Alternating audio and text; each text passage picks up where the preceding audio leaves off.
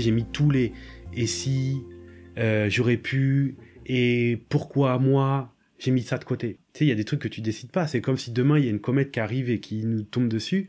On n'a pas décidé, on peut pas, tu vois, c'est, c'est qu'est-ce que tu fais dans ces moments-là?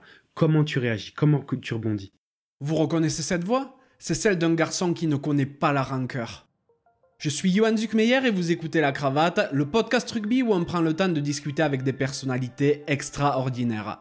C'est un peu une bulle intemporelle où on s'autorise à échanger sur leur parcours unique parsemé de réussites et parfois d'énormes coups durs. Grandissant en Essonne, mon invité s'essaie d'abord au foot sur le goudron de sa cité. C'est à 10 ans alors qu'il vit à Massy qu'il s'initie au rugby avec des gamins qui deviendront ses potes pour la vie. Immédiatement piqué par ce sport, il n'a alors qu'un seul objectif en tête, devenir joueur professionnel. Passé par le pôle de la Canale et toutes les équipes de France jeunes, il s'engage au Stade français à 18 ans mais ne s'y impose pas. Refusant d'endosser le rôle d'éternel espoir, il retourne à Massy en 2011 et découvre la Pro D2 l'année suivante. Il pose ensuite ses valises en Italie du côté de Piacenza et de Moliano. Éclaboussant le championnat de toute sa classe, il intègre le giron de la fédération italienne en vue de disputer 5 ans plus tard la Coupe du Monde 2019 avec la Squadra Azzurra. Pourtant, sa vie bascule le 13 novembre 2015 lors d'un de ses rares retours sur Paris. Alors qu'il passe avec quelques amis près du restaurant Le Petit Cambodge, il croise le chemin de terroristes qui ouvrent le feu. Il est alors atteint par plusieurs balles en voulant protéger sa sœur présente ce soir-là et elle aussi touchée. Suite au premier secours prodigué par Serge Simon, s'ensuivent des mois de galère, de rééducation et une lutte contre lui-même afin de tenter de reprendre le chemin des terrains. Malgré une invraisemblable réathlétisation, son corps meurtri le poussera finalement à se tracer une nouvelle route. Vous l'avez bien compris, j'ai eu l'immense joie de rencontrer Aristide Barrault. Sa folle ambition de fouler à nouveau la pelouse l'aura poussé à dépasser les limites de son corps et de son esprit, lui permettant de se découvrir un peu plus chaque jour. Suite à cet arrêt forcé, il se lance dans l'art. D'ailleurs, l'écriture, la photo ou le dessin sont autant de domaines qu'il explore aujourd'hui avec gourmandise et réussite. J'ai passé un moment véritablement incroyable avec Aristide. Il avance dans sa vie sans aigreur, sans haine, mais avec une détermination hors norme. Ses amis l'ont toujours défini comme étant quelqu'un de bizarre. Moi je dirais qu'il fait justement partie de ces personnalités extraordinaires. Si ce podcast vous plaît, n'hésitez pas à le noter 5 sur 5 sur Apple Podcast ou la plateforme de votre choix, à laisser un commentaire sympa et à le partager autour de vous. Ça fait super plaisir et ça aiderait vraiment la cravate à se faire reconnaître. Vous pouvez également soutenir mon travail via vos tips en vous rendant sur le lien en description de l'épisode. Trêve de bavardage et place à la conversation.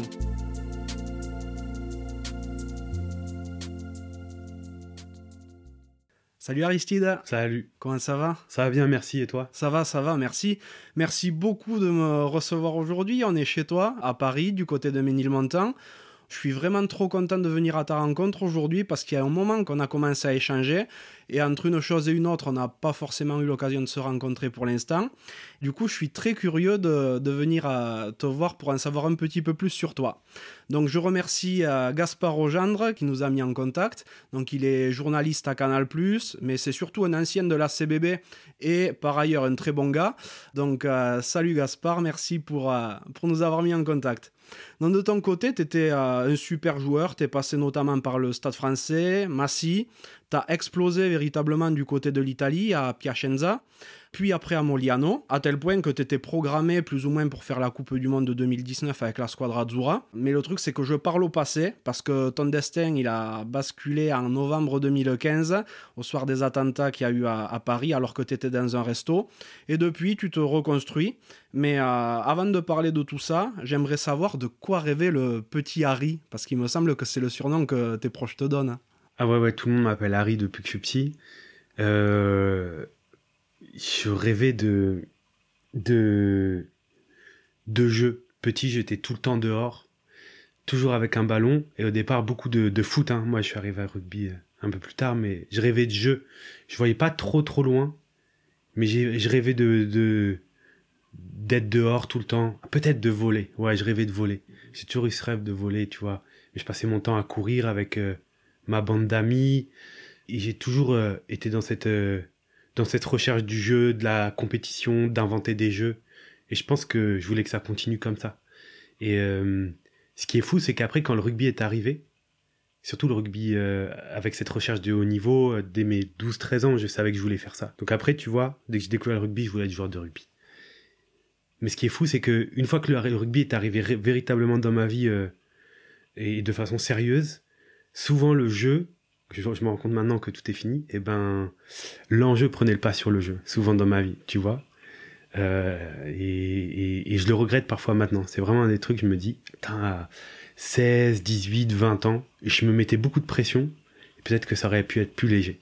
Et maintenant, ce qui me manque le plus, tu vois, c'est ça, c'est le jeu.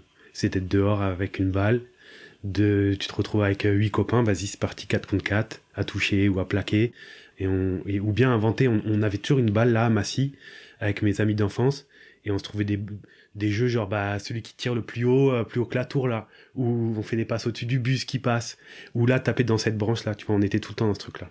Mais t'as grandi du côté de Paris du coup. J'ai grandi en banlieue sud banlieue sud parisienne. J'ai grandi de mes euh, 0 à mes 9 ans dans la cité des Vosgermains à Châtenay-Malabry qui est une cité euh, une cité HLM euh, assez classique avec des bâtiments gris beaucoup de bâtiments. C'est une cité qui est tout, en bas d'une suite de cités assez gigantesques dans Châtenay-Malabry, ça s'appelle la Butte Rouge. Et euh, c'était pas une cité facile, et c'est aussi pour ça que mes parents ont décidé de partir quand euh, j'avais 9 ans, parce que tout se compliquait, tout se, et mes parents ils avaient, euh, ils avaient envie de, de nous sortir de ça.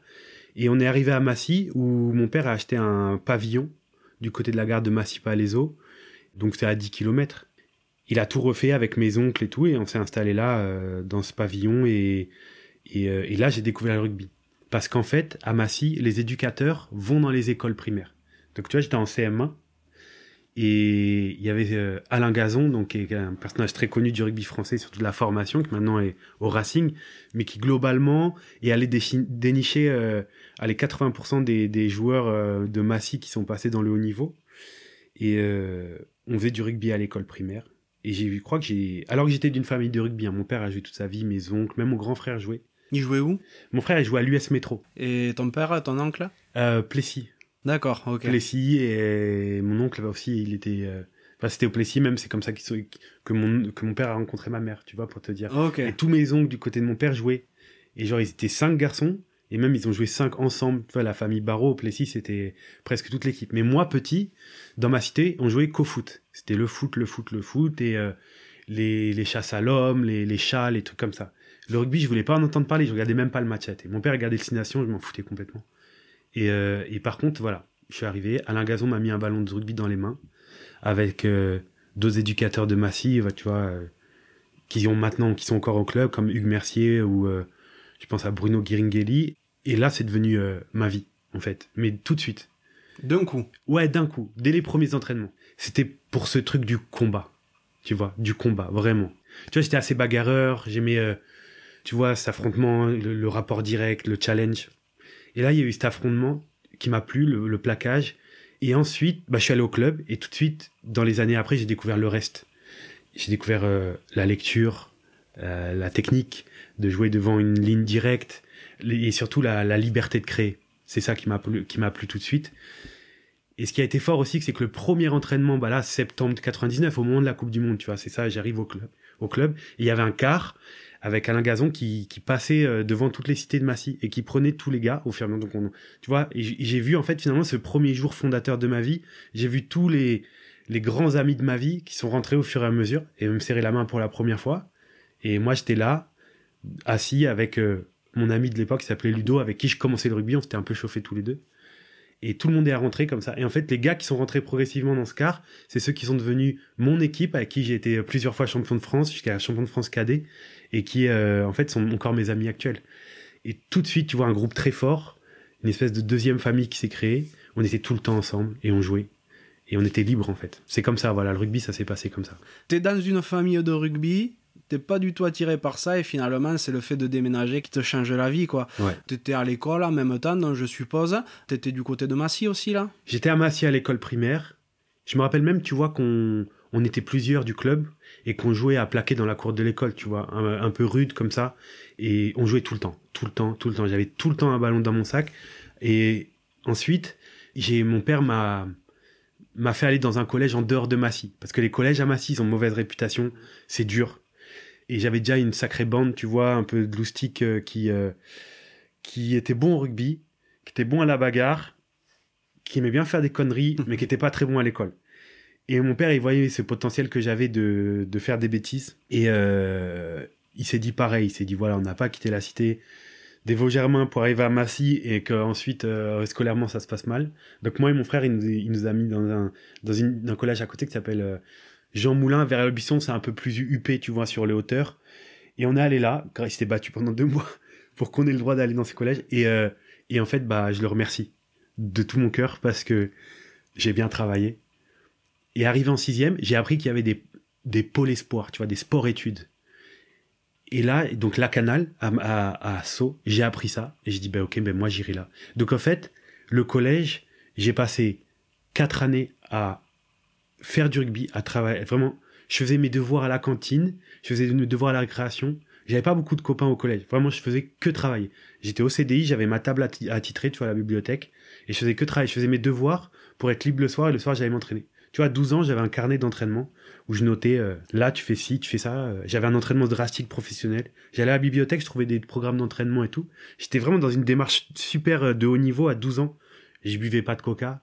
Je, tu vois, vraiment, je mangeais pas de bonbons. Ah, t'étais chaud. Ouais, ouais, j'étais tout de suite dans cette recherche-là. Et après, je savais que pour aller à la Canal, il fallait un bon niveau scolaire parce que c'est un bon lycée. Donc, bah, j'ai travaillé. Je me suis mis au niveau parce que j'étais pas très fort. J'étais curieux, j'avais beaucoup d'énergie, j'avais, tu vois, de l'esprit, mais j'étais pas un bon élève. Et là, je suis devenu un élève attentif, tu vois, beaucoup d'abnégation dans tout ce que je faisais. J'ai rattrapé tout mon retard et je suis rentré à la Canal à quand même un, niveau pas trop mal. Quand tu arrives à la Canal, tu signes au Stade français ou tu avais déjà signé au Stade français? Non, j'étais à Massy. J'étais à Massy, tu vois. Franchement, à l'époque où je rentrais à la Canal, euh, on mettait des fessées à tout le monde dans l'île de France. On était. Euh, tu vois, Massy, c'est un club. C'est vraiment. Je connais pas d'aussi bon club formateur. Tous les ans, euh, les jeunes de Massy gagnent le Super Challenge sont champions de France en cadet, en réchelle. Il y a toujours, tu vois, on est en minime, par exemple, on gagne deux ou trois tournois du, Super Challenge, tu vois, on est toujours euh, au coude à coude avec les meilleures équipes. Ça, c'était encore maintenant, c'est parmi mes meilleurs souvenirs de rugby. On tu vois, on allait jouer à Béziers, à Toulouse, à Toulon, à Clermont avec mes amis d'enfance. On avait 14, 15 ans et on était fort, quoi. On, jouait les premières places à chaque fois et ça nous faisait euh, vraiment un bien fou d'arriver et souvent, nous, on y allait en car. On voyait les autres arriver en avion et tout. Nous, on arrivait en car. Parfois, on avait fait 10 heures de car, de nuit. On arrivait au tournoi. Eux, ils avaient des survêtes. Nous, on avait un t-shirt, tu vois. si on avait un t-shirt, déjà, on était contents. Nous, on regardait comme les banlieusards, quoi. Même, je me rappelle que à la cantine, au repas, là, où on nous donnait les plateaux pendant le tournoi, je sais plus, à Toulon, quoi, on nous dit, ouais, c'est les brûleurs de voitures. Tu vois, c'était ça. Mais nous, on en rajoutait. On se disait, ben ouais, qu'est-ce qu'on a là? On est la banlieue.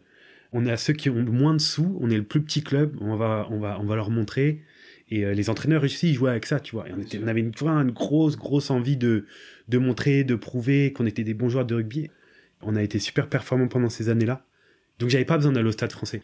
Le stade français, par contre, pendant les années cadets, ils ont recruté tous les très bons joueurs d'Île-de-France et ils se sont fait une équipe incroyable. Tu vois, il y avait euh, Alexandre Flancard, Djibril Camara, euh, Rabat Slimani, Benoît Guyot, Quentin Valençon, c'était Nicolas Bézi. Tu vois, un peu l'équipe de ah ouf. et en même temps, eux avec nous, on a fait une équipe d'Île-de-France, on a tout gagné. On a tout gagné. Tu vois, on avait une équipe euh, gigantesque et on s'est tiré la bourse Stade français massivement dans les années cadets. Eux, ils ont été champions de France, euh, la grosse, le gros championnat de France, nous le petit. Et on a gagné tous les trucs, tu vois, c'était très fort. Tout le temps champion de France ensemble.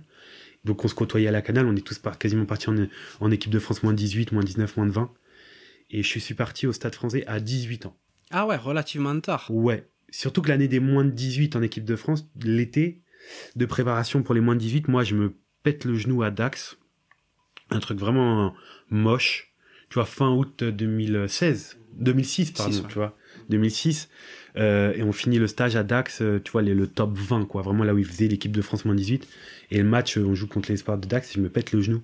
Donc cette année-là, c'est l'année du bac aussi. Je la fais à Blanc où euh, je travaille dans mon coin. Et sorti de ça, j'ai signé au Stade français parce que on m'offrait la possibilité, tu vois, euh, d'entrer au centre de formation, de jouer tout de suite en espoir. Et en plus, j'ai fait là toute la préparation avec l'équipe euh, professionnelle de Fabien Galtier, qui était entraîneur. Et, euh, et j'ai joué les matchs amicaux, tu vois, très jeune comme ça.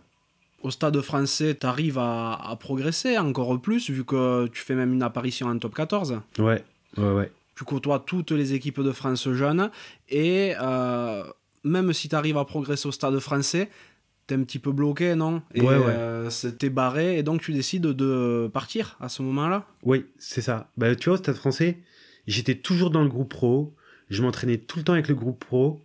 J'ai eu plusieurs opportunités et à chaque fois, il y a, tu vois, il y a ce truc, c'est des coups du destin, quoi. Qui, quand je regarde maintenant, des coups du destin incroyables, euh, ou des blessures, ou des moments où j'étais pas prêt, ou des trucs comme ça, qui ont fait que les trains sont toujours partis sans moi, en fait. Je regardais toujours, moi, qu'est-ce que j'avais fait de mal. Tu vois, je me disais jamais, euh, j'ai jamais été dans ce truc de, de victime, tu vois, de me dire, ouah, je me suis blessé au mauvais moment, ou ouah, l'entraîneur, il préfère l'autre. Non, je me disais toujours, merde, qu'est-ce que j'aurais pu faire pour que ça n'arrive pas et tout, tu vois, j'étais tout le temps ce truc. Et à un moment donné, je me suis dit, ok, ça va mal se passer, cette histoire. Parce que je joue euh, pas mal de, tu vois, de, de matchs avec, juste après la Coupe du Monde moins de 20 ans, avec l'équipe de France. Je suis bien, je joue. Et là, tout se passe mal. La, la dernière année, Michael Cheka arrive, l'entraîneur Michael Cheka. Ça se passe mal. Je me dis, ok, là, faut, faut, faut partir, faut donner un élan. Je sentais que j'allais, tu sais, devenir euh, le ventre mou, tu vois. J'allais devenir ce genre de joueur euh, éternel espoir que je voulais pas être. Et donc, euh, en même temps, je suivais mes études à Paris. Je sais pas, il y a un truc, je me suis dit, j'ai vu Massy qui jouait les demi-finales de Fédéral 1 et l'entraîneur c'était Jeff Dubois il y avait des joueurs incroyables dans l'équipe et ça jouait au rugby quoi, vraiment ça jouait au rugby. C'était magnifique, ça jouait vite, ça jouait fort. Ils perdent contre Périgueux en demi-finale. J'ai vu le match, je me suis dit ok, j'ai senti que c'était là qu'il fallait que je fasse. Même si c'était un peu une défaite, tu vois, de, partir en Fédéral 1. Je sais pas pourquoi, je l'ai dit, je le sentais et c'est ce que j'ai fait. Et c'était un peu, tu vois, comme donner un grand coup de pied dans la fourmilière. À ce moment-là, j'ai, j'ai changé plein de choses dans ma vie. Et je me suis dit, ok, j'avais 21 ans. Et je me suis dit, je relance tout. Et euh, je crois que c'était vraiment le bon choix. Parce qu'on on fait une année incroyable en Fédéral 1. Et moi, à 21 ans, 10, j'ai vachement progressé. Tu vois, j'ai découvert un autre rugby. Tu sais, un rugby de, de Fédéral 1, c'est, t'as la pression du club. T'as pas le droit de rater tes coups de pied. Il y a une vraie pression de résultats. Il y a un, enjeu et euh, surtout d'être sur le terrain tous les week-ends, enfin, avec une équipe euh, semi-professionnelle, bah, j'ai vachement progressé. Et puis mon entraîneur, c'était Jeff Dubois, qui est en numéro 10, m'a fait progresser. On partageait de jeu avec euh, Benoît Bonetti, qui avait été mon parrain à la Canal, qui avait fait toutes les équipes de France moins 19 et tout. On se partageait le numéro 10, comme ça, c'était trop génial. On partageait, on était euh, super proches, tu vois, il n'y avait pas une mauvaise concurrence, on, se partageait tout, on, on, essayait de, vraiment, on au service de l'équipe, quoi. Et on a fini par gagner et euh, de monter en Pro D2. Et ça, franchement, c'était un moment magique de ma vie. Parce qu'en plus, tu vois, sur notre maillot, on avait les bâtiments de Massy. C'était nous, quoi. Dans l'équipe de, tu vois, pour te dire, l'équipe de la, de la demi-finale d'accession, on est, je crois, 16 joueurs formés au club. C'est énorme. Sur 22. Tu C'est te rends énorme, compte ouais. Mm, C'est mm. c'est du jamais vu en Ah France. oui. Surtout dans ces années-là, je te parle de 2012. T'as 65 ou 66% de joueurs étrangers en top 14, tu vois. Euh, Pour t'avoir croisé euh, cette année-là, sur le terrain, justement, vous aviez une équipe monstrueuse. Hmm. En Fédéral 1, vous, vous balayez tout le monde, quoi. Ouais, ça jouait vite. Ah ouais. on était devant, on était monstrueux. Puis t'avais euh, t'avais un ou deux euh, joueurs tongiens, tu vois, Ouais. qui savaient euh, bien taper là où ça fait mal. Et puis derrière, ça allait vite. On jouait debout, quoi. Tu vois, on jouait debout tout le temps. euh, on essayait de faire vivre le ballon. On jouait très peu au pied. Ah, c'était bien. C'était une de mes plus belles années de rugby, ouais. Vous montez effectivement en Pro D2. T'as toujours du temps de jeu, en définitive. Vous redescendez à la fin de la saison ou pas? Ouais, on, on attaque très fort le début de saison.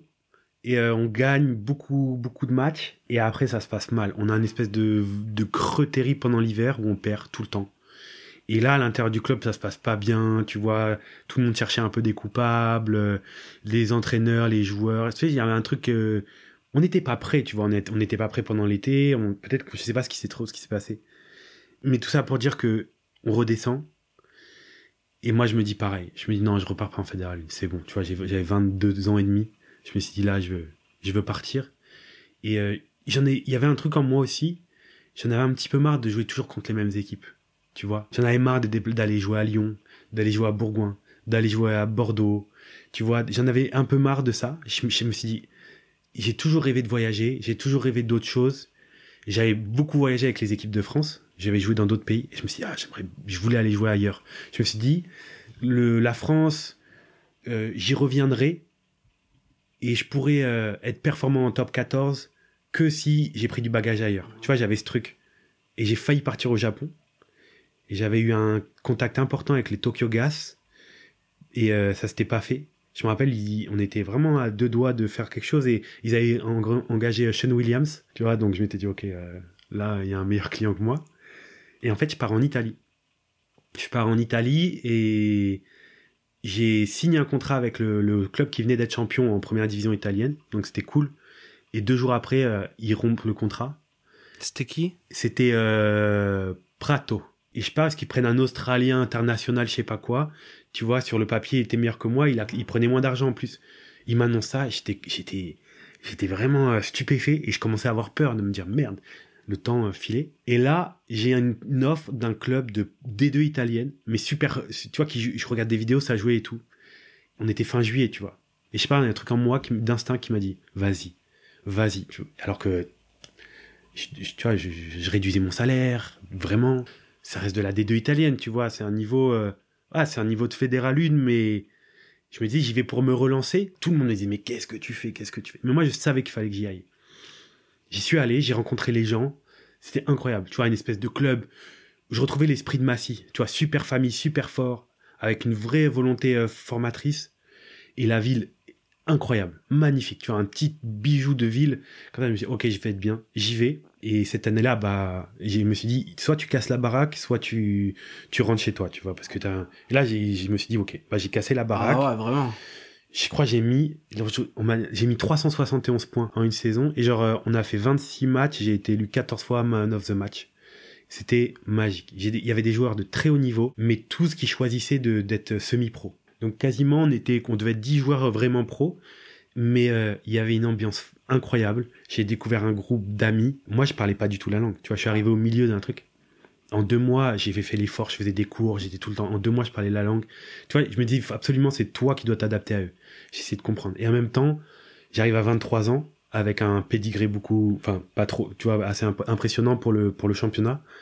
Et je montrais l'exemple tout le temps. Et j'étais toujours présent pour les jeunes. Tu vois, j'étais vraiment, je voulais, euh, je voulais montrer par l'exemple. Tu vois que que j'étais pas venu pour manger des pizzas. Tu vois, vraiment, j'étais venu pour, euh, pour pour être champion, pour aider le club. J'étais tout le temps investi dès qu'il y avait un truc et tout. Et il y a eu un coup de foudre mutuel, tu vois, entre moi, le club, les gens, les, les bénévoles. Pour te dire, par exemple, tous les vendredis soirs, on s'entraînait, on faisait le galop d'équipe. Et après, le vendredi soir, les vieux du club, tous les anciens joueurs, mais parfois jusqu'à 80-90 ans, ils nous faisaient à manger. Trop bien. Dans le clubhouse où il y a tous les trophées, les vieilles photos. Il y a plein de All Blacks qui sont passés dans ce club, d'anciens All Blacks, d'anciens Sud-Africains. Et tu voyais les mecs d'anciens All Blacks, d'anciens Australiens, qui venaient en vacances régulièrement et qui venaient manger avec nous. Parfois, on avait des invités d'honneur comme ça qui venaient, qui partageaient la table. Évidemment, on mange bien parce que c'est l'Italie. Et ça se terminait toujours avec une chanson italienne, un truc comme ça. Tu sais, c'était dingue. Et tous les week-ends, ils faisaient quelque chose. Tous les week-ends, il y avait pique-nique avec les familles, visite de ci. Je me suis fait des amis, euh, vraiment des amis pour la vie. Et on a perdu en finale. Donc vous montez pas On n'est pas monté. Malheureusement. C'était l'Aquila, et l'Aquila, c'était vraiment plus équipé que nous, on va dire même si on, était ceux qui jouaient le mieux, on, allait, on jouait très très vite. Et euh, bon, là, j'avais des propositions de tous les grands clubs de première division.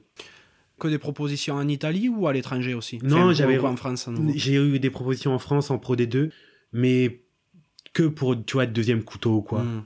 Comme l'année d'avant en fait, l'année avant de partir. Des, des, gros clubs de Fédéral 1, tu vois, genre Nevers, très bien payés. C'est pas ce que je voulais faire. J'avais très clair en moi maintenant la direction. Et surtout, à, à ce moment-là, à la fin de la saison, de la première saison, j'ai déjà une approche de la fête italienne, tu vois, qui, qui, m'approche. Là, dès la première été, j'ai failli partir à Trévise, tu vois, qui joue en Ligue Celtique. Ah, je me dis, je suis dans la, je suis dans le vrai, quoi. J'avais l'impression d'être dans le vrai. Et en même temps, je suivais mes études.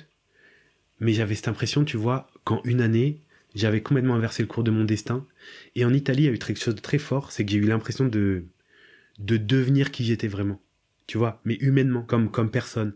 C'était très impressionnant. Ah, tu t'es découvert, quoi, vraiment. Ouais. Je me suis découvert au milieu de ces gens formidables, vraiment des gens, que des gens formidables, le cœur sur la main, avec une culture de club, une culture de ville, une culture de province, tu sais, comme tu peux trouver en Italie. Des gens toujours prêts à aider, toujours prêts à, à faire des choses bien. J'ai pris exemple sur, tu vois, je sais pas comment dire. Il y a eu un espèce de, de cercle vertueux qui s'est passé. En moi, globalement tous ensemble comme ça. Euh, encore quand j'y vais maintenant, il se passe un truc en moi, tu vois, dès que je rentre dans la ville, il se passe un truc. Et dès que je revois les gens du club, c'est très très fort. Donc je suis parti, je te jure, j'ai pleuré pendant des jours et des jours, mais il fallait que je parte.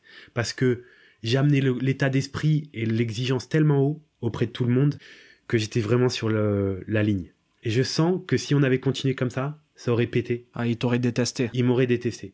Il me suivait parce qu'on gagnait, parce que j'étais le plus impliqué, parce qu'il me voyait m'entraîner euh, une heure et avant et après les entraînements, d'être toujours le premier, toujours le plus exigeant, toujours le premier quand on faisait du physique, tu vois, tout le temps, tout le temps. Mais à un moment, je me suis dit, ça va plus tenir. L'année d'après, eux, ils ont tout explosé, ils sont montés en première div, tu vois. Mais moi, j'ai choisi de partir à Moliano Veneto, qui est en gros la province de Venise, entre Venise et Trévise, et qui venait de perdre la finale. Et aussi, tu vois, c'est l'équipe qui jouait la mieux au rugby. Parce que par exemple, il y avait Calvisano ou Rovigo, qui sont globalement des équipes de milieu haut de pro des deux, pour te situer le niveau. Très costaud, très physique, grosse stratégie, mais ça joue pas beaucoup au rugby. C'est du jeu direct, c'est, euh, tu vois, c'est pas super intéressant, c'est pas ce qui me plaisait. Ouais. Moi aussi, ce qui a fait la différence, c'est que l'année de Pro D2, j'ai énormément appris au niveau stratégique. Tu vois, la Pro D2, c'est dur, c'est costaud, mais surtout, t'as pas le droit à l'erreur. Parce que, euh, surtout en tant que numéro 10, tu vois, j'étais le plus jeune numéro 10 du championnat. J'étais un des seuls Français. Il y a quelques matchs, je me rappelle, contre Oyonnax, notamment à la maison, je fais deux conneries coup sur coup, tu vois, c'est gigantesque. Des trucs, la honte.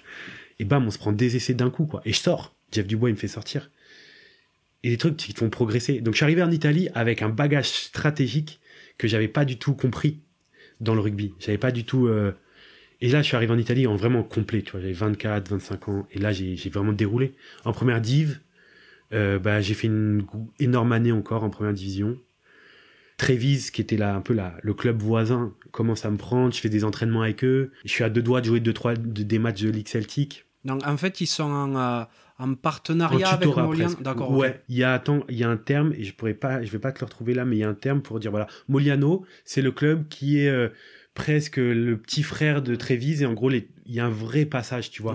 Les meilleurs joueurs de Moliano vont à Trévise et les joueurs de Padoue aussi, tu vois, c'est un peu des girons comme ça. Les joueurs meilleurs joueurs de Calviano vont et de, et de Piacenza vont tous aux zèbres. Et même pour te dire, bah, mais ça, peut être aussi euh, à l'inverse, parce que au milieu de saison à Moliano, j'ai failli signer avec les zèbres direct. D'accord. Tu vois, avec la Fédé italienne. Les ZEP, c'est le club de la Fédé italienne. Il y a des trucs qui se sont pas faits comme ça. Mais globalement, j'étais dedans. Et je continue à beaucoup progresser. Même à Moliano, on fait la Coupe d'Europe, tu vois, la, la, la deuxième Coupe d'Europe. Et euh, on fait des gros matchs à extérieur. On perd juste euh, la qualification en Russie, là, tu vois, chez Enizei, euh, tu vois, le, le gros club russe, là. Krasnodar, ouais. Krasnodar. On va jouer à Krasnodar. Il faisait moins 40. Ah, on a eu les quatre saisons dans la même journée. Ouais. C'était fou. C'était fou. Et là, on joue contre l'équipe nationale de Russie globalement. Et on perd d'un point. euh, Ah là là, ça, ça c'est la plus grosse déconvenue de ma carrière, je crois. Tu vois, on est arrivé la, la fleur au fusil. Tu vois, comme, euh, comme Napoléon, hein, j'ai vécu la vraie campagne de Russie. euh, tu vois, on est arrivé la fleur au fusil, on est reparti euh, la queue entre les jambes. Mais quel match C'était de l'hostilité pure et euh, super fort. Et tu vois, j'avais 20 25 ans à ce moment-là, je continue à progresser chaque match. Parce que le championnat italien, c'est su. Là, j'ai l'impression que on- tout le monde me dit qu'il a vachement baissé, là, les, les. Au moment où j'y étais, ouais, c'était euh, du milieu au pro des deux. Avec un degré peut-être de, de propreté en moins, de technicité en moins. C'est c'est comme un. Mais, mais un les, les Italiens ont cette qualité de ne jamais rien lâcher sur le terrain, tu vois, c'est très dur. Dur sur l'homme, ça a beaucoup d'affrontements. Par exemple, tu vois, dans mon équipe là à Moliano, on était cinq étrangers et j'étais le seul français. Il y avait quatre Sud-Africains qui arrivaient euh, de la Curry Cup et, et qui jouaient. Il y en a deux qui jouent aux Stormers même, tu vois. Tu vois le niveau, c'était costaud. Tous euh, baby box, moins de 20 ans. Et ils étaient- eux-mêmes étaient surpris par euh, le niveau d'engagement. D'accord. Tu vois, ils arrivaient, ils se disaient, mais Ah ouais. putain, ils disaient- les gars, ils te rentrent dans, tu vois, dans les, dans les rucks et tout, ça rigole pas. Et après aussi, il y avait un, il y a eu un pilier fidjien, tu vois, la Coupe du Monde 2015, qui est arrivé juste après, de l'équipe euh, des Fidji. Et lui, il était vachement dans l'évitement et trucs comme ça. Les deux premiers matchs, il est sorti avec les deux arcades ouvertes et tout.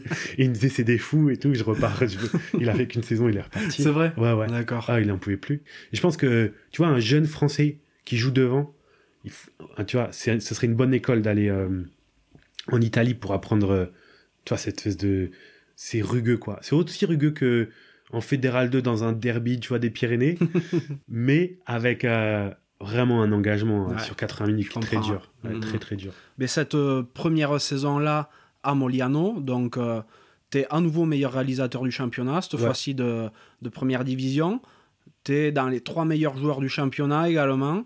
Tout se passe bien pour toi. Le process avance peut-être aussi pour la sélection italienne. Ouais, à ce moment-là, ouais, c'était très concret. L'entraîneur en plus c'était Jacques Brunel. Ouais. À ce moment-là, qui me fait des signes. Euh, je manque de signer encore, de signer cet été-là à Trévise Et pourquoi tu vas pas parce que j'avais pas encore l'éligibilité. D'accord. Et surtout, Moliano a un peu dit ouais, laissez-le nous et il, viendra faire des matchs avec vous. Permis de player, voilà, c'est le terme que je veux dire. J'étais permis de player, ça veut dire j'étais à Moliano, mais avec la possibilité d'aller jouer à Trévise dès qu'il y avait besoin. Donc je devais commencer à faire des matchs de Ligue Celtic. Il me disait ouais, il est jeune encore, 25 il- on le forme. Et en gros, la Fédé elle disait ouais, c'est notre numéro 10 pour après quoi. Donc il faut que on se fasse les choses tranquillement. Et là, Moliano s'équipe encore plus pendant l'été, tu vois, une équipe, mais c'est la meilleure équipe avec laquelle j'ai joué de toute ma vie, vraiment. Euh, et bon, rien à voir avec le, le stade français des années 2007-2008, tu vois, qui était euh, une équipe de stars. Oui, oui, oui. Mais là, il y avait, c'était complet. Surtout, enfin, j'étais, j'étais leader dans cette équipe. J'étais vraiment leader. C'était, c'était incroyable. Et pas, et surtout, j'avais un capitaine incroyable. On était tous sur la même longueur d'onde. Il n'y avait pas de, il n'y avait pas de conflit. Il n'y avait pas de mauvais ego. Il y avait, tu vois, des combattants au service de l'équipe. C'était fabuleux. Et on jouait fort, on jouait vite. Ça jouait à 2000 à l'heure. Et euh, je me rappelle que l'été 2015, il y a toute une jeune génération, il y a 6-7 moins de 20 ans italiens qui avaient fait un super résultat à la Coupe du Monde, qui arrivent dans l'équipe, tu vois, dans l'effectif pro. Et euh, moi qui avais subi un peu, qui avait déploré pendant ma carrière des moments, une absence de bienveillance de la part des anciens, une absence de, tu vois, de, d'être pris sous son aile ou de, tu vois, de, de, de, de, de faire progresser, tu vois. Moi, j'ai parlé ça un peu avec les anciens de l'équipe et j'ai dit, ouais, c'est hors de question qu'il y ait les anciens, les nouveaux, qu'on marque une, un fossé et tout. Ces gars-là, c'est des pépites. Ils doivent sentir qu'ils sont avec nous dès le premier jour, que si, que ça. Et euh, tout de suite, on a mis en place des, des choses très fortes, des, un- une philosophie, même une espèce de, de théorie sur le fait qu'on était tous, tu vois, une équipe. Euh, des jeux en place, des trucs pour casser un peu le truc ancien. Parce que dans l'équipe à Moliano, t'avais quelques internationaux qui avaient beaucoup d'aura dans, tu vois, genre Semenzato, le numéro 9 de l'équipe d'Italie, que des gars comme ça qui avaient une, qui avaient une belle carrière. Et on, je voulais pas de sensation de fossé. Et c'était, on a vécu un été magique. On, est parti à la montagne. On faisait des week-ends ensemble. On faisait des jeux. On mangeait tout le temps ensemble. On était super forts. On attaque les cinq premiers matchs. Vraiment, on casse la baraque. Vraiment, on était forts, quoi. Et je sentais cette sensation de puissance sur le terrain. Tu sais, de puissance collective. Ouais, vraiment. le truc ouais. de rien ne peut t'arriver. Tu vois cette espèce de ciment qu'il y a entre chaque personne dans le cerveau qui sait que le mec à côté, il va pas lâcher. Tu vois, c'est super puissant à vivre. J'avais, j'avais pas vécu ça depuis euh, les équipes de jeunes à Massy, tu vois. Cette espèce de sensation qu'à côté de toi, c'est ton frère et qu'il va rien se passer. Moi, j'engrangeais, tu vois, j'engrangeais les points, je distribuais le jeu. Je me rappelle bien que euh, dans mes deux derniers matchs, je suis allé voir le coach, qui est actuellement le coach de Trévis, et je lui ai dit, je pense que c'est pas très bon. J'ai trop d'importance dans l'équipe, tu vois. Offensivement, c'était même plus la pierre angulaire. J'ai, j'étais le système offensif. Et euh, je lui ai dit, c'est pas bon. Parce que si demain je me blesse, on est dans la merde, quoi. Ok, le, le, le nu- le nu- numéro 10 remplaçant était fort, c'était des, 10 des, moins de 20 ans et tout, mais je dis, mais il tu vois, je l'ai. C'est pas. c'est Ce sera trop dur pour lui. Il m'a dit, ouais, ok, on va, on va réfléchir à ça. Mais quand même, euh, on gagne tous les matchs. Je me rappelle que, tu vois, l'ancien numéro 10 de Moliano, c'était Wayne Smith, l'entraîneur de All Black D'accord. qui avait fini un peu sa carrière à Moliano, donc qui avait porté le maillot que je portais. Et euh, à ce moment-là, il était venu nous entraîner pendant deux semaines. Il était venu passer du temps à Venise avec sa femme. Bah, c'était juste avant la Coupe du Monde 2015, tu vois. Il était venu avec nous. Il, nous- il avait mis, tu vois, de l'huile dans les rouages comme ça, donner un comportement de tranquillité, de sérénité. Jamais, jamais de folie, jamais un mot plus haut que l'autre, toujours calme comme ça. Et on on, c'est jusqu'à jusqu'au, je crois que mon dernier match c'est le 7 novembre 2015. On joue contre Rovigo qui va finalement gagner le titre. On joue chez nous et on leur met une déculottée quoi. Je me rappelle de ce match, je crois que c'est un des matchs les plus aboutis de toute ma vie. D'ailleurs, sur, euh, sur les cinq premiers matchs, tu mets déjà plus de 70 points. Tu es vraiment en place. Comme tu dis, tu es celui autour de qui s'articule toute l'attaque et toute la stratégie de l'équipe. Ouais. Et là, tu reviens en France pour, euh, pour une pause, des vacances, c'est quoi? Ouais, c'est ça. Euh, je devais au début aller faire le stage avec l'équipe d'Italie. Je devais pour la première fois rentrer dans le squad. En fait, le club me dit non, non, ça se fait pas. Après, pendant le tournoi Destination 2016, tu vas être équipier. Et je crois que c'est le, on joue le samedi. Et même, tu vois, mon père était là, et était venu me voir et tout. Mon père part le lundi matin, prend la- l'avion à Venise. Et le lundi soir, je rappelle, je dis, putain, papa, tu sais quoi, ils me mettent, le club, il me met en vacances, ils me disent de me reposer cette semaine. euh, parce que je jouais beaucoup et, euh, et c'était c'est l'anniversaire de ma mère. Je dis ah je crois que je vais rentrer, je vais prendre l'avion demain, je rentre. Venise Massy pour te dire je mettais trois heures porte à porte presque trois heures et demie. J'aurais mis plus de temps si je jouais à Bordeaux par C'est exemple. clair. Et je dis parce que mes parents ils habitent à Massy, tu vois c'est pas loin d'Orly. Je dis euh, bah je rentre. Tu rentrais souvent? Pas si souvent que ça. Ouais. J'étais très concentré dans ma carrière. J'étais très très concentré dans ma carrière. Vraiment, euh, je pense, j'étais voué corps et âme à gagner. Mon but c'était aller jouer avec l'équipe d'Italie, gagner avec l'équipe d'Italie, éventuellement rentrer en France en top 14. Tu vois, j'étais devenu un espèce de de machine à à aller chercher mes objectifs malgré ça, je profitais vraiment, tu vois, dès que j'avais des moments de repos, j'allais beaucoup à Venise. J'allais visiter, tu vois. J'avais, mais quand mes parents venaient, on faisait des, aussi des, des beaux moments ensemble. mais j'étais dans ma vie, euh, le groupe, le jeu, mais mon pourcentage au pied, tu vois. Je m'entraînais énormément, énormément. Tous les jours de repos. J'ai- vraiment, j'avais des, des- j'avais un préparateur physique, presque, tu vois, un stagiaire là, qui était presque que pour moi. Pour te dire, parce que je l'avais accaparé. Et il adorait, tu vois. Je, le- poussais tout le temps, donc il me poussait, donc je le poussais mais sur des jeux de réflexe, de passe, de vision, vision périphérique, tu vois, on travaille tout le temps. Et euh, moi, j'adorais ça. Donc, je rentrais pas tant que ça. Mais je me rappelle très bien que les l'été 2015 et les matchs après, j'étais dans une forme, j'avais jamais vu, vraiment, j'avais été jamais senti comme ça.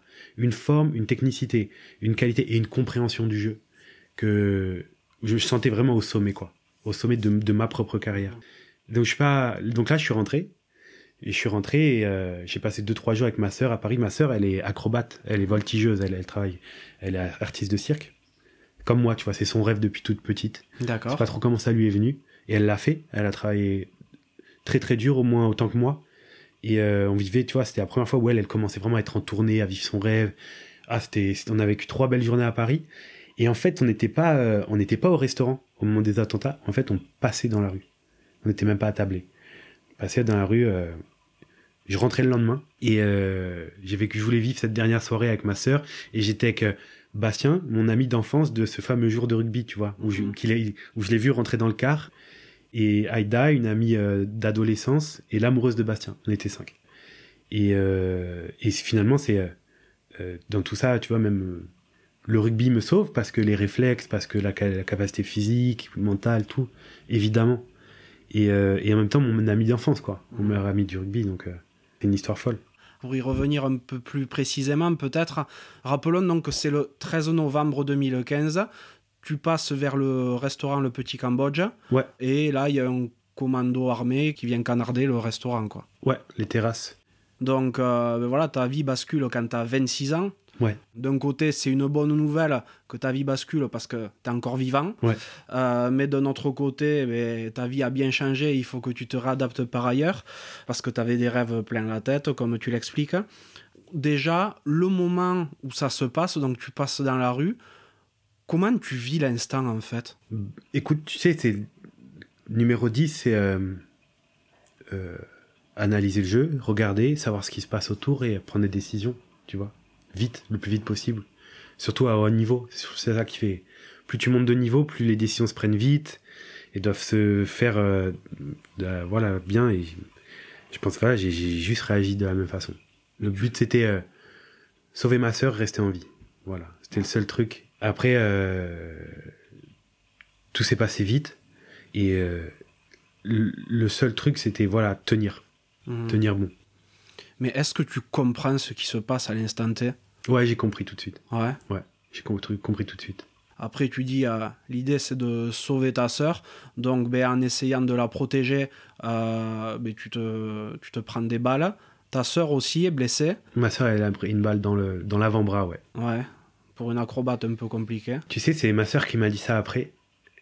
Elle m'a dit, toi, ton métier, c'était de taper dans un ballon et de courir beaucoup pour faire jouer les autres. J'ai pris une balle dans la poitrine, une dans la jambe et une dans la cheville. Elle, elle me dit, mon métier, c'était de tenir euh, sur les mains. Et elle a pris une balle dans l'avant-bras. Et elle m'a dit, parfois les épreuves les plus dures arrivent à ceux qui sont capables de les relever. Tu vois, quelques temps après, elle m'a dit ça. Et ouais, bah, on était tous les deux, hein, pendant des mois et des mois, euh, à tenter de, reprendre nos vies. Mhm, bien sûr. Est-ce qu'il y a un moment. Enfin, quelle est la sensation en fait? Parce que c'est pas du voyeurisme hein, ou quoi que ce soit, mais c'est vrai que je me pose souvent la question. Je me dis, moi, si j'étais dans cette situation, bien sûr, je sais pas comment je réagirais, mais comment on se sent quand on est proche de la mort? Euh, Il y a beaucoup. je sais- tu sais, il y a eu. C'est tellement immédiat. Euh, On dit, tu sais, il y a cette phrase qui dit tout le temps, euh, on voit sa vie défiler. En fait, c'est pas vrai. C'est pas vrai.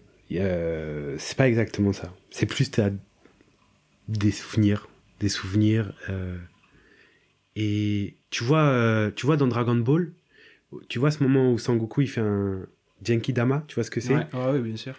Tu vois, il invoque tous les éléments de la Terre pour lui donner de la puissance, pour vaincre euh, ses, ses Freezer. Ouais, c'est Freezer. Et ben, il y a eu ce truc. Il y a eu ce truc, moi. Je suis allé invoquer très loin dans ma vie, très loin dans mes souvenirs, tout l'amour, toutes les bonnes choses. Tu vois. J'ai beaucoup pensé même à l'Italie, à mes amis d'Italie. Tout, tout ce qui pouvait me donner de la force pour tenir. Tu vois, le, cette espèce de fil d'Ariane, là, qui, de, de, de, de vie. Et, et moi, j'ai, voilà, j'ai pensé qu'à ça. C'était, euh, c'est une lutte. hein, vraiment comme, euh, comme une fin de match où euh, ça se joue au coude à coude, où ça va se gagner un drop ou quoi. Mhm. Faut tenir. C'est une petite guerre de tranchées comme ça qui a duré pas mal de temps. Après moi, euh, voilà, il y a, j'ai eu cette folle, cette folle histoire que le mec qui vient me sauver, c'est Serge Simon. C'est un truc de fou, ça. Ouais. Tu vois, même, même, tu vois, avec Serge, on l'a pas encore bien capté. Alors, pour expliquer un petit peu, Serge Simon, à ce moment-là, est chez des amis, euh, sur le balcon, un peu plus loin, et il voit ce qui se passe. Ce qui est fou, c'est qu'il est avec son ami d'enfance du rugby Ouais. du stade niçois. Et moi, par terre, je suis avec mon ami du rugby club Massy. Tout pareil. Comme c'est comme son frère, moi c'était comme mon frère, c'est comme mon frère. Et on est et voilà. Et il est au-dessus, ouais, son ami, il habite au-dessus euh, du petit Cambodge. Et euh, il a entendu les tirs, il est descendu. Et euh, sans lui, j'aurais peut-être, sûrement pas, pu tenir. Serge, il est avant tout docteur, urgentiste. Et en fait, au moment où je le vois, je le savais. Au moment où j'ai vu son visage, je savais. T'avais cette était docteur. lucidité encore. Ouais, ouais, je savais qu'il était docteur. Lui, en revanche, il me connaissait pas. Et je lui ai dit tout de suite que j'étais joueur de rugby. Tu vois. Et euh, mais voilà, c'est cette histoire folle. Mais tu vois, il faudrait même, tu sais, pour me rappeler de tout ça, tu sais, je vis, je vis ma vie là, maintenant, on est cinq ans après. Je pense pas à ça. J'y pense jamais. Je pense jamais à tout ça. Ça fait partie de moi. Et c'est là très ancré. Et je, je l'ai bien traité. Tu vois, j'ai fait ce qu'il fallait euh, au niveau psychologique. Mais même, tu vois, si je voudrais me rappeler dans le tas, je me dis merde, il faudrait que, que je retrouve mes carnets parce que j'ai beaucoup écrit. Il y a certaines des choses qui sont dans le livre que j'écris qui s'appelle Mes ne sombre pas. Mais c'est même, ce livre, c'est même pas un témoignage, tu vois, c'est un objet un peu bizarre, c'est pas vraiment un témoignage où je raconte, je raconte pas ces choses-là. Mais euh, je vis tous les jours sans, sans penser à ça, donc euh, c'est même des sensations que je pourrais même pas te mettre des mots dessus. Ouais, ouais, c'est très comprends. étrange. Je comprends. Et euh, donc, effectivement, Serge Simon, à ce moment-là, te, te maintient peut-être d'une manière ou d'une autre. Ça a noué un lien entre vous, un lien fort. Ouais, ouais, ouais, très fort, très fort. on, on est encore euh, voilà, très très soudés, euh, très liés. J'ai un- une, une grande grande amitié, gratitude, admiration, euh, fidélité pour lui sans faille. C'est quelqu'un que qui est extrêmement important pour moi. Purée. Quand tu vois qu'il est capable de sauver des vies et qu'il peut pas garder une bulle étanche après, quand même, Ouais. c'est une petite boutade, bien entendu. Non, c'est exceptionnel. Euh, donc bon, il y a cette période, tu as la chance de survivre, enfin la chance entre guillemets, tu as la chance de pas mourir Si, plutôt si, dans la ce- chance, tu sais, moi je vois vraiment comme ça. Cet événement, ce qui s'est passé ce soir-là, c'est, c'est pas moi qui l'avais décidé. Ça s'est passé comme ça. Moi j'étais là. Et tout ce que j'ai. Je l'ai pas décidé, mais j'ai décidé de, de tout ce que je pouvais penser, faire sur le moment. Ma soeur et moi on était en vie. Je me suis réveillé, c'est bon. Sais, j'ai mis tous les. Et si. euh, j'aurais pu. Et pourquoi moi? J'ai mis ça de côté. Tu vois, j'ai même pas. C'était euh, à ce moment-là. Tu sais, il y a des trucs que tu décides pas. C'est comme si demain il y a une comète qui arrive et qui nous tombe dessus. On n'a pas décidé, on peut pas. Tu vois, c'est c'est qu'est-ce que tu fais dans ces moments-là. Comment tu réagis, comment tu rebondis? Avec ma sœur, quand on s'est retrouvés, on a été envoyé dans des hôpitaux di- différents. On s'est retrouvés que deux semaines après. Ma sœur elle est sortie avant moi. tout de suite, on s'est dit, il y a ce qui nous arrive et ce qu'on en fait. Il y a ce qui nous arrive et ce qu'on en fait. On avait théorisé cette phrase une année avant, où moi, je finis la première année à Piacenza, et je retrouve ma sœur, tu vois, elle était 2014, et ma sœur, moi, je venais de me faire larguer par ma copine, et ma sœur venait de se faire larguer par euh, son porteur, le gars avec qui elle avait tout euh, fait dans le main à main, tu vois, dans le cirque. Et on était vraiment comme deux couillons là, on se retrouvait, on avait dix jours de vacances chacun, on était au fond du seau. et on est parti euh, marcher tous les deux. Et on, a, et on avait théorisé ce truc de peut-être. En fait, ce qui nous arrivait, c'est la meilleure chose qui pouvait nous arriver, mais on le saura plus tard. Maintenant, ce qui compte, c'est comment on va réagir, comment on va travailler, comment on va repartir, comment on va rebondir. Et euh, on avait théorisé cette phrase de voilà, il y a ce qui nous arrive et ce qu'on en fait. Ça, c'est ça, c'est important. Ça, c'est ce qu'on maîtrise. Tout ce qu'on maîtrise pas autour, on laisse de côté. Nous, on va se concentrer sur vraiment. Et au moment où on se retrouve à l'hôpital, on s'est dit ça tout de suite. Et là, je te jure qu'on était parti. Et là, on a passé des mois, euh, on n'a rien lâché. On n'a rien lâché. Ça a duré longtemps, longtemps, beaucoup d'opérations. Le problème, c'est ça a été ça qui était dur, c'était que euh, moi, il a fallu reconstruire beaucoup de choses. J'ai eu besoin de beaucoup de matériel dans le corps. J'avais cinq côtes euh, pulvérisées. bon, il m'avait opéré le cœur à cœur ouvert, tu vois. J'avais un poumon. Il m'avait promis de boiter toute ma vie, ne pas pouvoir recourir de, que mon poumon se regonflerait jamais. On m'a tout dit. Dans les, les, les, deux premières semaines, on m'a dit que je passerais six mois à l'hôpital, tu vois. Je suis sorti au bout de 12 jours. Et six mois après, tu étais déjà je courais. à nouveau en train de courir euh, pour revenir. Ouais, six mois après, j'ai couru en mai, mi-mai. Même, tu vois, je me rappelle, en avril, il m'avait enlevé, j'ai eu un grand plat, j'ai été opéré, tu vois, du tendon d'Achille, parce que j'avais, encore maintenant, tu vois, j'ai plein de morceaux de balles dans, dans la jambe. À ce moment-là, ils m'en ont enlevé pas mal. Je commençais à remarcher, et je me rappelle, j'étais allé voir Rémi Bonfils, qui, habitait euh, pas très loin du lieu des attentats. Et, bah, je passe à côté, je vais à l'hôpital en euh, Saint-Louis où j'avais été pris en, tu vois, tac, je vais dans la réanimation pulmonaire où, euh, où j'avais été, tu vois, pendant une semaine. De loin, là, les plus douloureux moments de ma vie. Et je me dis, je vais aller remercier les gens. Tu vois, c'était avril 2016. Et j'arrive comme ça. Je toque, tu vois, je demande à rentrer. Tu vois, c'est super protégé au niveau sanitaire et tout j'ai réussi à avoir à rentrer. Je vois les gens, ils me, ils, je dis bonjour, euh, et je les reconnais, ils, ils me reconnaissent pas. Et je dis je suis Aristide Barreau. Et j'étais tellement shooté que je les vois, mais c'est comme si euh, je les découvrais pour la première fois, les infirmières et tout. Mais je vois bien que c'est eux qui se sont occupés de moi. Et euh, je quand je te dis, il y a une, des filles, elle a failli tomber dans les pommes. Et un des gars, il me disait, il, était blanc. Il me disait, c'est pas possible, c'est pas possible. il pensait que normalement, je devais être encore à l'hôpital. Et ils étaient là, j'étais debout avec une béquille, ok, mais j'ai commencé à marcher. Et euh, j'ai, tu vois, j'ai. Mais tu sais, on a mis tellement. Après, les autres, quand je suis revenu chez moi, j'étais, il y avait des amis chez moi, les amis du rugby. Tu vois, je me rappelle, trois semaines après les attentats, il y a toute ma première équipe là, dont je t'ai parlé. Ils sont venus me chercher chez moi en surprise. Ils m'ont attrapé, j'étais en fauteuil roulant, ils m'ont pris, ils m'ont amené au restaurant euh, du coin, Massy, et on a passé une soirée tous ensemble comme ça. Tu vois, ils ont, fait, ils ont, fait, la tournée avec le bus ou pas? Ouais, presque. On était dans les mêmes endroits de notre enfance où on jouait. Génial. Et ils me portaient, ils étaient 15, ils me poussaient mon fauteuil roulant. On rigolait, euh, comme, tu vois, c'était magique. Ils m'ont... Et puis, il y avait tous ces amis qui, qui revenaient. Et je me rappelle, mon cousin, il venait, euh, on, on, faisait des passes de rugby sur le parking. Moi, j'étais en fauteuil roulant en vrac, tu vois. J'avais 60 agrafes dans le torse, j'avais des cicatrices partout. Je devrais être allongé dans un lit de réanimation en tube et tout. J'étais là en train de faire des passes, bah, comme je pouvais, hein. Et des coups de pied, tu vois, avec mon pied droit, là, comme ça. Mais tout de suite, il y a eu de la vie, il y a eu beaucoup de vie, tu vois. Et je sentais, il y avait un soutien fou de l'Italie. Les, les, les, clubs, même tous les clubs italiens, j'ai ressenti un, j'ai reçu des cadeaux chez moi, des lettres, des mots de la fédération, des trucs, tu vois. Ça, c'était incroyable. En revanche, j'ai eu beaucoup de soutien du rugby club Massy et tout, mais c'était bizarre. Mon père, il était un peu, il me disait mais c'est bizarre, pourquoi le rugby français il y a, y a rien, il y a rien comme ça.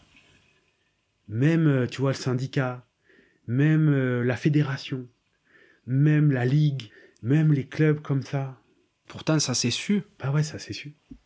Mais j'étais pas du tout en colère. Moi je m'en foutais. Je me disais pas, ils ont, ça a impressionné vachement. Tu vois. Euh, et tu vois comment était le pays après ces événements-là. Il y a eu un choc. Euh, L'Italie, c'était différent. Mais de l'Italie, j'ai reçu une telle, un tel soutien. Et nous, tu vois, on rigolait beaucoup. On, rigolait. On... Il y avait de la vie, quoi, chez moi. On était tous dans un sale état, hein, faut le dire. On était. Euh... Moi, j'avais perdu euh, 16 kilos.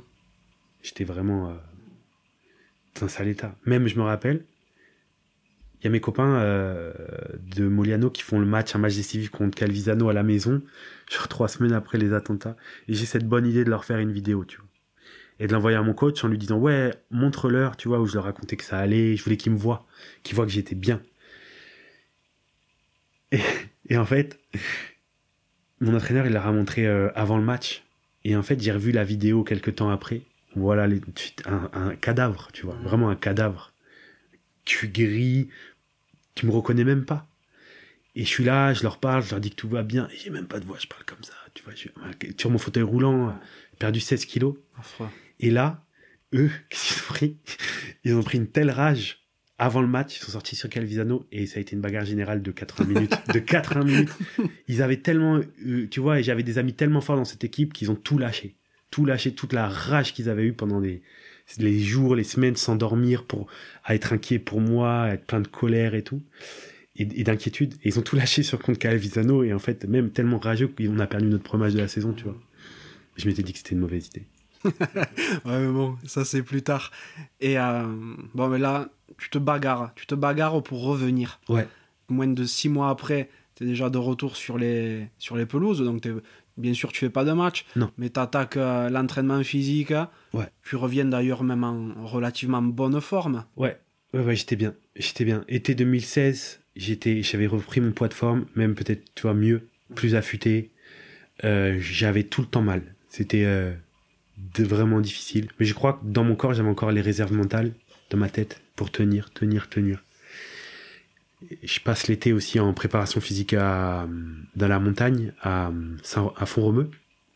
Pour récupérer les capacités pulmonaires Exactement, exactement. Mais là, à ce moment-là, mon poumon, il est revenu à 98%. Ah ouais Ouais. Et même mon tendon d'Achille était revenu à 100%. Alors que Incroyable. Je m'étais régénéré à un niveau que qui pensaient pas capable les médecins. Euh, tu parlais de Dragon Ball tout à l'heure, tu as mangé des haricots magiques. Ouais, tu sais, il y avait des gens, ouais, c'est ça, il y a des gens qui me disaient, mais en fait, tu as des cellules de lézard, quoi. C'est des cellules de lézard, mais même ma sœur, c'était très impressionnant. On a nos cicatrisations, nos tout. Mais en fait, je crois vraiment que c'est, il y avait un truc de mental. Aussi, nous, tu vois, on était tous là, quoi. On était tous là. On n'avait perdu personne. On, on, on, regardait que les bons côtés. On regardait que les bons côtés. On s'est tiré vers le haut comme ça. Et je me suis régénéré vite. Seulement, je fatiguais très fort parce que dans tout, tout ça, je me suis jamais reposé. Je me suis jamais reposé. J'ai jamais même, tu vois, j'arrive là chez moi après deux semaines, deux semaines après les attentats, dans les escaliers euh, chez mes parents, je, fais, je faisais des montées d'escalier avec les béquilles. Tu vois, j'aurais dû être en réanimation encore pour deux mois et j'étais là à monter l'escalier, descendre les escaliers pour commencer à me refaire les triceps. Euh, j'ai toujours été dans ce truc de revenir, revenir, revenir. Et en fait, je me suis cramé complètement, mais surtout psychologiquement. Après un truc comme ça, euh, tu vois, au-delà juste de la blessure, tu vois, t'as, la, le traumatisme gigantesque qui a à traiter. Mmh, bien sûr. Et j'ai voulu aller trop vite. J'ai voulu tromper la mort, tromper le sort, tromper le destin. J'ai jamais écouté les médecins. J'ai jamais écouté. Et puis à un moment, comme j'étais là-dedans, tout le monde m'a suivi. Et à l'été 2016, je te jure que tout le monde y croyait au moins autant que moi. Tout le monde se disait, mais il va le faire ce con. Tu vois, vraiment, il va le faire, il va retourner sur le terrain. Et sauf que ça allait pas du tout ok, ma cheville, ça tenait, j'avais mal, mais ça tenait. Le pire, c'était quand je mettais les crampes, j'avais des crampes. Mon pied gauche, il était plus du tout fait pour ça. Et tu vois, je sentais les morceaux de balles dans ma jambe. Je me rappelle même à l'été 2016, il y avait des morceaux qui sortaient, tu sais, qui étaient expulsés par le corps. C'est toujours un peu traumatisant, surtout pour le, pour les préparateurs physiques qui, qui voyaient ça, tu vois. C'était un autre monde un peu, tu vois. Ça devenait concret, l'événement. Même, euh, je me rappelle, il y avait des jeunes qui étaient arrivés pendant l'été, tu sais, moi j'arrive deux, trois semaines après l'été les premières douches, tu vois. Et je voyais, il, il, me regardait avec mon corps, avec mes balafres partout, tu vois. C'était pas des balafres de rugby, ouais. tu vois. C'était des blessures de guerre. Et c'est bizarre d'amener tout ça dans cet endroit de paix qui était ma vie italienne. Et en même temps, à chaque fois que j'étais en, en Italie, c'était mon refuge. Mais là, euh, j'ai dû être réopéré des côtes. Et là, ça a une nouvelle fois, et là, j'ai vraiment, ils m'ont reposé une grosse côte en titane. Et là, j'ai, tu vois, j'ai plongé, quoi. J'ai jamais réussi à, à vraiment revenir. Ça a été, vraiment, j'étais mal. Ouais. J'étais mal, j'avais mal. J'en c'était très, très dur. Je dormais plus la nuit. Tellement que psychologiquement, ça devenait inquiétant, même psychiatriquement. En fait, ce que je vois maintenant, c'est que j'ai poussé. J'avais été tellement fort mentalement que j'amenais mon corps à des trop grandes souffrances qu'en fait, la, le corps n'est pas prêt à accepter. Et à un moment, euh, il y a des psychiatres qui m'ont vraiment mis en, en urgence psychiatrique. J'ai dû aller aux urgences psychiatriques et euh, ils m'ont mis en garde sur le fait de, tu vois, que mon, ma tête allait euh, se mettre en veille, en fait. Allait se déconnecter, tu vois. Là, t'allais faire un genre de burn-out x 1000, quoi. Ouais, un passage de l'autre côté, quoi. Mhm. Et je l'ai senti deux fois. Et euh, il y a cette fois où, en mars 2017, je suis en Italie. Je fais une semaine d'intense d'entraînement. Et franchement, en mars 2017, j'étais moins bien qu'en juin 2016, tu vois. Mhm. Ça allait pas du tout. J'étais très très loin du terrain, pour vraiment. Et, euh, et je force, et je force, et je force. Et je voyais bien dans la tête de, dans les yeux des préparateurs physiques, tu vois, des préparateurs physiques et du médecin, tout. Ça allait pas. Et euh, je rentre chez moi épuisé, je me couche, et j'ai dormi pendant trois jours, avec de la fièvre jusqu'à 40 degrés et tout, tu vois, genre, terrible. Et j'ai refrôlé des, zones que je voulais plus aller voir. Et je me suis réveillé lundi matin, et il y avait un truc de... Terminé. Je te jure, il y a eu un truc, c'était... Je me suis réveillé, j'étais plus un joueur de rugby. Enfin, j'avais accepté, en fait. J'avais accepté. Ces trois jours de folie, de folie, vraiment, de, de passage dans, d'autres- dans des autres mondes comme ça, m'a dit, ok, c'est terminé. Et je te jure, j'étais, j'étais très apaisé ce jour-là. Ce qui a aidé, c'est que j'étais en train d'écrire euh, Mais ne sombre pas. J'avais rencontré une personne exceptionnelle qui, était, qui est mon éditrice, qui est euh, directrice de la fiction au Seuil. Donc en plus, c'est une grande maison d'édition, très prestigieuse et tout. Et il y avait la perspective d'une possibilité d'une autre vie qui se dessinait, tu vois. Moi, j'avais toujours écrit dans des carnets. J'avais toujours pris des photos. Quand j'étais joueur, tu vois, au Stade français, entre mes 20 et mes 21 ans, j'ai même euh, réalisé un documentaire, un long métrage sur l'histoire de ma grand-mère, avec des images d'archives, comme ça. Tu vois, j'avais toujours été 14-15 ans avec mes cousins, on faisait des films. J'avais toujours été dans des démarches un peu comme ça. Puis d'un coup, le monde s'ouvrait. Tu vois, le, le, le monde s'ouvrait. Et surtout, tu vois, j'étais allé au bout du truc. Mhm. Si je m'étais, si j'avais écouté les docteurs, me dire ok c'est terminé, ils auraient eu raison et j'aurais eu raison de les écouter. Mais je pense que encore maintenant j'aurais ce truc de et si. Et en ce moment je vis sans le et si. Je me dis ok, je suis allé au bout. Je me suis même peut-être trop au bout, mais au moins je suis allé. Il n'y a pas de, de regret à avoir finalement. Mais ce qui est drôle, c'est que j'ai passé beaucoup de temps. Tu vois le retour de boomerang, un peu la tristesse comme ça, elle est arrivée après, après bien après. Et même pour te dire, je suis arrivé euh, dans une île où je me suis un peu isolé de, de septembre 2017. Je me suis posé sur une île un peu déserte comme ça où il y avait, il y a pas de voiture, il y a quelques habitants et tout. Je me suis, on m'avait pas- passé une maison. Et le premier jour de ça, j'ai commencé à rêver de rugby. Mais genre, je rêvais de rugby tous les soirs, mais je rentrais jamais sur le terrain. Ça a duré deux ans, toutes les nuits. Et là, mon amoureuse, elle me disait, pendant cette période, elle me disait, mais la nuit, j'étais limite somnambule, tu vois. Et C'était, c'était un, un désastre. Je bougeais dans tous les sens, je criais, je me tendais, je faisais des trucs de fou. Et je claquais des dents, je me rongeais et tout. Alors euh, j'ai commencé à dormir avec des, des protèges-dents, des trucs. C'est ouf. C'est ouf, ouais. Et je revivais toute ma carrière la nuit. Mais tout y passait. Pratiquement tous les joueurs avec qui j'avais joué, toutes les équipes, toutes les situations. Mais j'entrais jamais sur le terrain. Il y avait toujours un truc qui faisait que je n'entrais pas.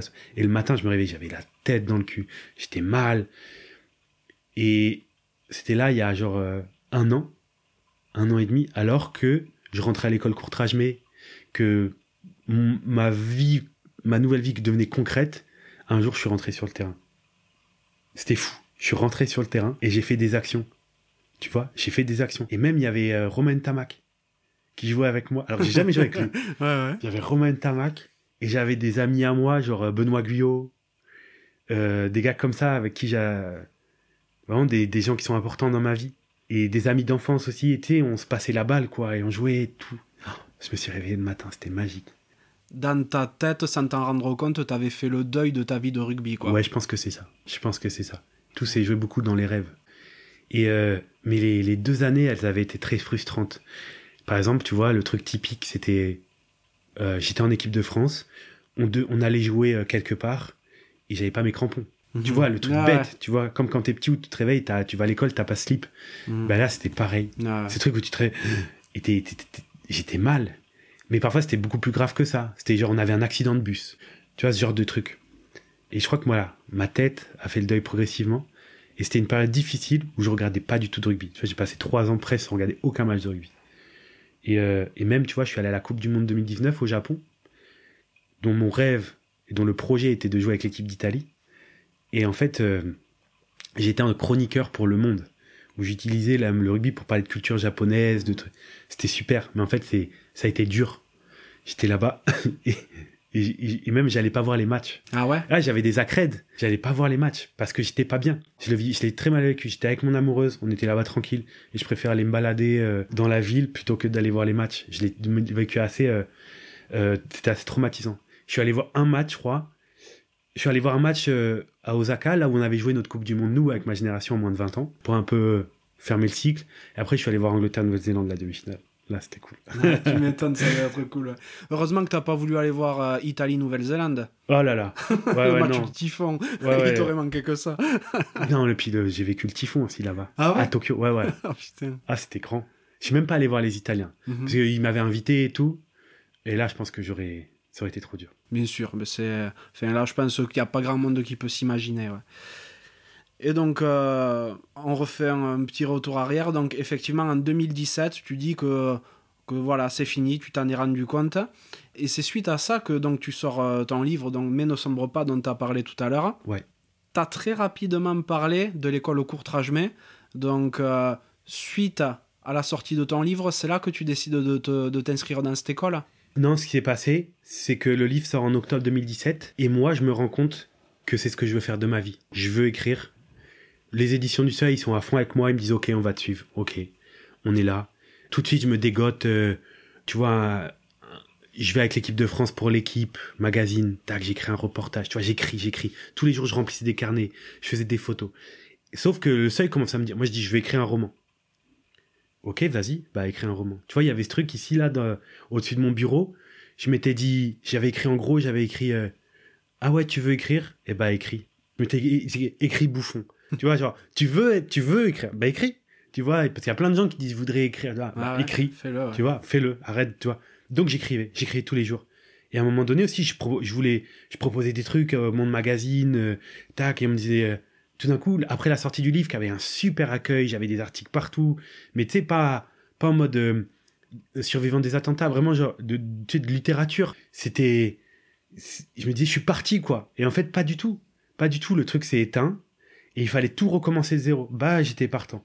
Je me suis dit, ok, je vais écrire. Et le feuille me dit, ouais, on prévoit une sortie dans 3 ans, 4 ans. Ah, mais moi, je venais du rugby, donc tous les samedis, t'as la vérité, tu vois. T'es sur le terrain. Tout à fait. Moi, j'avais besoin de ça. J'avais besoin d'une immédiateté, d'un truc. Ce que j'écrivais, il fallait que ça sorte, il fallait que ça soit lu. il fallait que- Donc, j'ai commencé à écrire dans la rue. Je suis allé dehors, j'ai commencé à écrire euh, sur les affiches, tu vois, les affiches, les, les pubs. J'écrivais des trucs au marqueur, à la peinture. J'ai commencé à faire beaucoup de photos et d'écrire sur mes photos. Euh, j'ai commencé à coller mes photos en écrivant. J'ai commencé à, tu vois, j'ai monté un compte Instagram où je mettais que ça.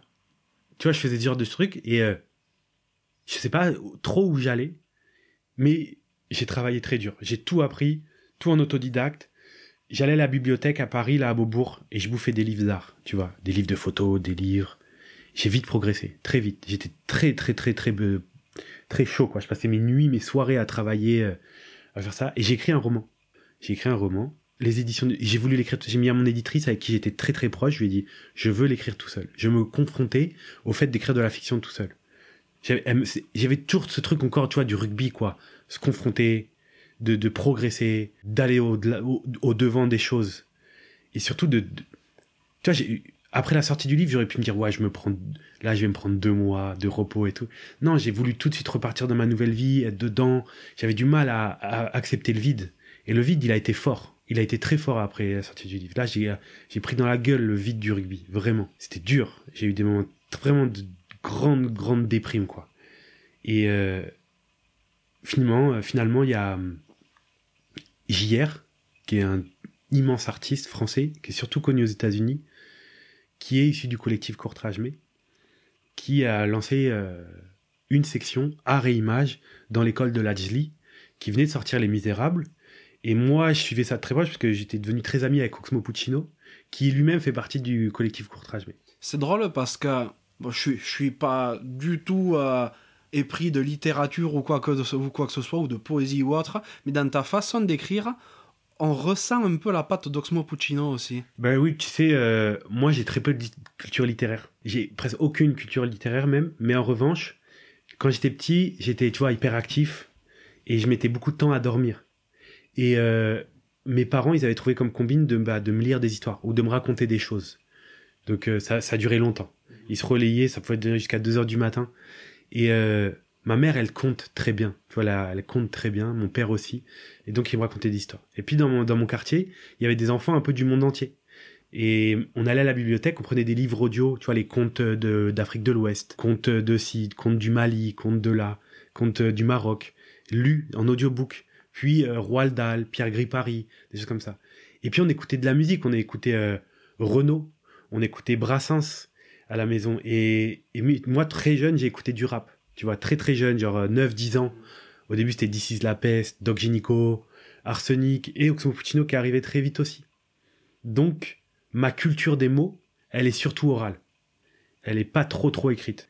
Et donc, c'est vrai que quand je me suis mis à écrire, eh ben, c'est comme ça que ça sort. Et en fait, je regarde même mes carnets de quand j'avais 13-14 ans. Même, tu vois, à la canal, je tenais un carnet très fort pour me rappeler un peu de ce que c'était ma vie à cette époque-là. T'as, j'ai retrouvé tout est là.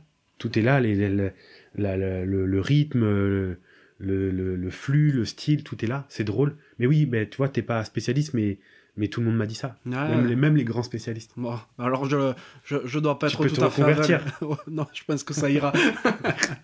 Ah, c'est euh, c'est génial et euh, tu parles de ce que tu fais euh, après. Tu Ouais. te lances à fond dans l'art, la photo. Ouais. Bah, je découvre un monde. Et JR, il nous a, on était, je sais plus, 1600 à postuler. On était 35 aux auditions et on a été 13 à être pris. Et moi, j'étais dedans. Ça a été magique. Tu vois, j'avais 30 ans. Je revivais comme si j'avais 18 ans et que le monde s'ouvre devant toi de toutes les possibilités. Et surtout, je me retrouvais en classe avec des peintres. Il y a des dessinateurs, des gens qui font des, des sculptures, des, tu vois, des, réalisateurs. Et puis l'école Contemporaine, là-bas, c'est cinéma, il y avait des, des réalisateurs. Tous qui avaient des parcours euh, très particuliers. Et au début, moi, j'ai rien dit de ma vie. hein. Personne ne savait rien sur moi. Je suis arrivé, personne ne savait. Ouais, vaguement que que j'étais jou- joueur de rugby avant. Mais pas pro ou pas, tu vois. Personne ne savait rien. Les gens, ils ont mis 3-4 mois avant de savoir. Et ils savaient pour euh, les attentats non, ou non, même non, pas personne ne savait. Juste un gars que je me suis fait ami très proche tout de suite, italien, tu vois. Ça s'est fait tout de suite. On s'est rencontrés, bam, euh, on a parlé italien comme ça, et bam, je lui ai dit. Et après, je lui ai dit, tu dis pas aux autres. Et en fait, euh, non, c'était, tu vois, c'était magique de rencontrer des gens qui me découvraient pour ce que j'étais sur le moment. Et eux, ils me voyaient comme un, un mec qui fait des photos et qui écrit sur ses photos, Ah quoi, ouais. et qui écrit. euh. Et en fait, euh, JR, il nous a tout donné. Franchement, c'était dingue. On a rencontré, on a, mais je te dis, on a eu des masterclass avec George Lucas, Oh, non, mais avec le monde de l'art le plus haut niveau, on a euh, Pharrell, Pharrell, Will- tu vois, Pharrell Williams, que des, le, le top du top, Matthew McConaughey, on parlait avec euh, Darren Aronofsky, Bo- Robert De Niro, on, on rencontrait ces gens-là. Et du monde de l'art très spécifique, genre euh, Sophie Calle, Cause, tu vois, des, des gens euh, très, très, les meilleurs photographes du monde, on a rencontré vraiment. C'était fou. Et moi, bah, ce que j'ai fait, j'ai fait ce que je sais faire de meilleur, j'ai travaillé, quoi. Je me suis investi à fond. Et à la fin de la scolarité, on a eu une expo gigantesque au Palais de Tokyo sur le 25 ans du film de la haine avec Mathieu Kassovitz qui était là avec nous et on a cassé euh, on a cassé le Palais de Tokyo ça a été euh, les records de billets vendus et tout moi c'était drôle parce que je recevais des messages de gens Euh, oui j'étais à l'exposition du Palais de Tokyo et j'ai vu une, une œuvre de d'un Aristide Barrault. Et euh, C'est un homonyme. elle dit euh, comme euh, le joueur de rugby je comprends pas bien est-ce que c'est vous est-ce que c'est tu vois des trucs comme ça. Bah, c'était drôle. J'ai j'ai plongé dans cette nouvelle vie. Et ce qui s'est passé c'est que j'ai découvert un, à Montfermeil j'ai découvert un, bâtiment en destruction qui est en train de se faire. Et c'est le dernier bâtiment historique de la cité des Bosquets le B5 le bâtiment où Lajli a grandi. Et moi je suis arrivé là aux auditions. Et en fait euh, c'était en janvier 2020 et j'ai passé 6-8 mois dans le bâtiment tout le temps tout le temps tout le temps. J'ai squatté le tu vois vraiment à euh, je suis rentré dans le bâtiment j'ai fait semblant que j'étais là pour une raison. Et tout le monde l'a cru. Et j'ai pris en photo j'ai peint j'ai écrit j'ai collé les photos. J'ai rencontré des, tous les garçons les destructeurs qui avaient mon âge et qui eux vivaient dans le froid dans la canicule qui travaillaient qui cassaient les murs et tout.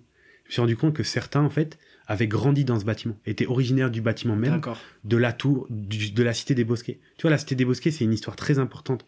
C'est un des plus grands ghettos que la France n'ait jamais connu. Et c'est là où sont, ont commencé les émeutes de 2005 aussi. Après la mort de Zied Bouna en 2005. Chaîne pointue, Bosquet. C'est vraiment ce territoire-là. Là où l'est l'école Courtrage met. Et moi, je me suis, j'ai plongé dans ce travail et j'ai utilisé, j'ai- je sais pas. Il y avait ce bâtiment en destruction et moi, j'étais dans une période de reconstruction intense. Je mettais fin à toute cette destruction de ma vie. Et il y a eu un truc, quoi. J'ai passé ma vie là-dedans. J'avais toujours rêvé de peindre, j'ai peint, j'écrivais sur tous les murs et tout. Et j'ai finalement fait un truc énorme dans le bâtiment. Et surtout, euh, je collais les, les photos des habitants chez eux. Et on- pendant tout l'été, le soir, on rentrait illégalement, on montait à- aux, lumières de- du téléphone et on écrivait. Et tu vois, on a vécu un peu comme ça. Comment tu les retrouvais, ces gens-là? Comme ça, je passais du temps et tout se faisait au fur et à mesure. Et après, ça s'est bruité dans la cité que il y avait un gars de l'école qui était, à l'école de l'Adj qui, était dans le bâtiment, qui faisait des trucs et tout. Et donc, ça s'est fait comme ça. Et au final, euh, j'ai assisté jusqu'à la destruction. J'ai fait une vidéo qui a été très très vue. Et les ateliers Médicistes, qui est un centre de création qui dépend du ministère de la Culture, ils m'ont donné la possibilité de continuer ça, ils m'ont pris en résidence. Et là, en ce moment, bah, j'ai mon exposition euh, sur toutes les tours autour. Et j'ai fait des collages de 30 mètres, beaucoup d'écriture, beaucoup de photos sur euh, toute l'histoire, en gros, et surtout sur les destructeurs. Et j'ai une passerelle, il y a une palissade d'un chantier où j'ai collé euh, sur 4 mètres de haut, sur 100 mètres de long, tu vois, où je raconte toute l'histoire à, travers des photos, des trucs. C'est en ce moment. Et euh, tu vois, je vis une vie complètement différente Tout à fait. où l'écriture est la base, la photo aussi. Et euh, là, je prépare un, beau livre avec les éditions du Seuil sur ce projet, donc un livre photo, et en même temps un, autre roman qui sortira celui-là en premier. euh. et euh, tu te rends compte, ça fait 4 ans, là, vraiment la fin du rugby.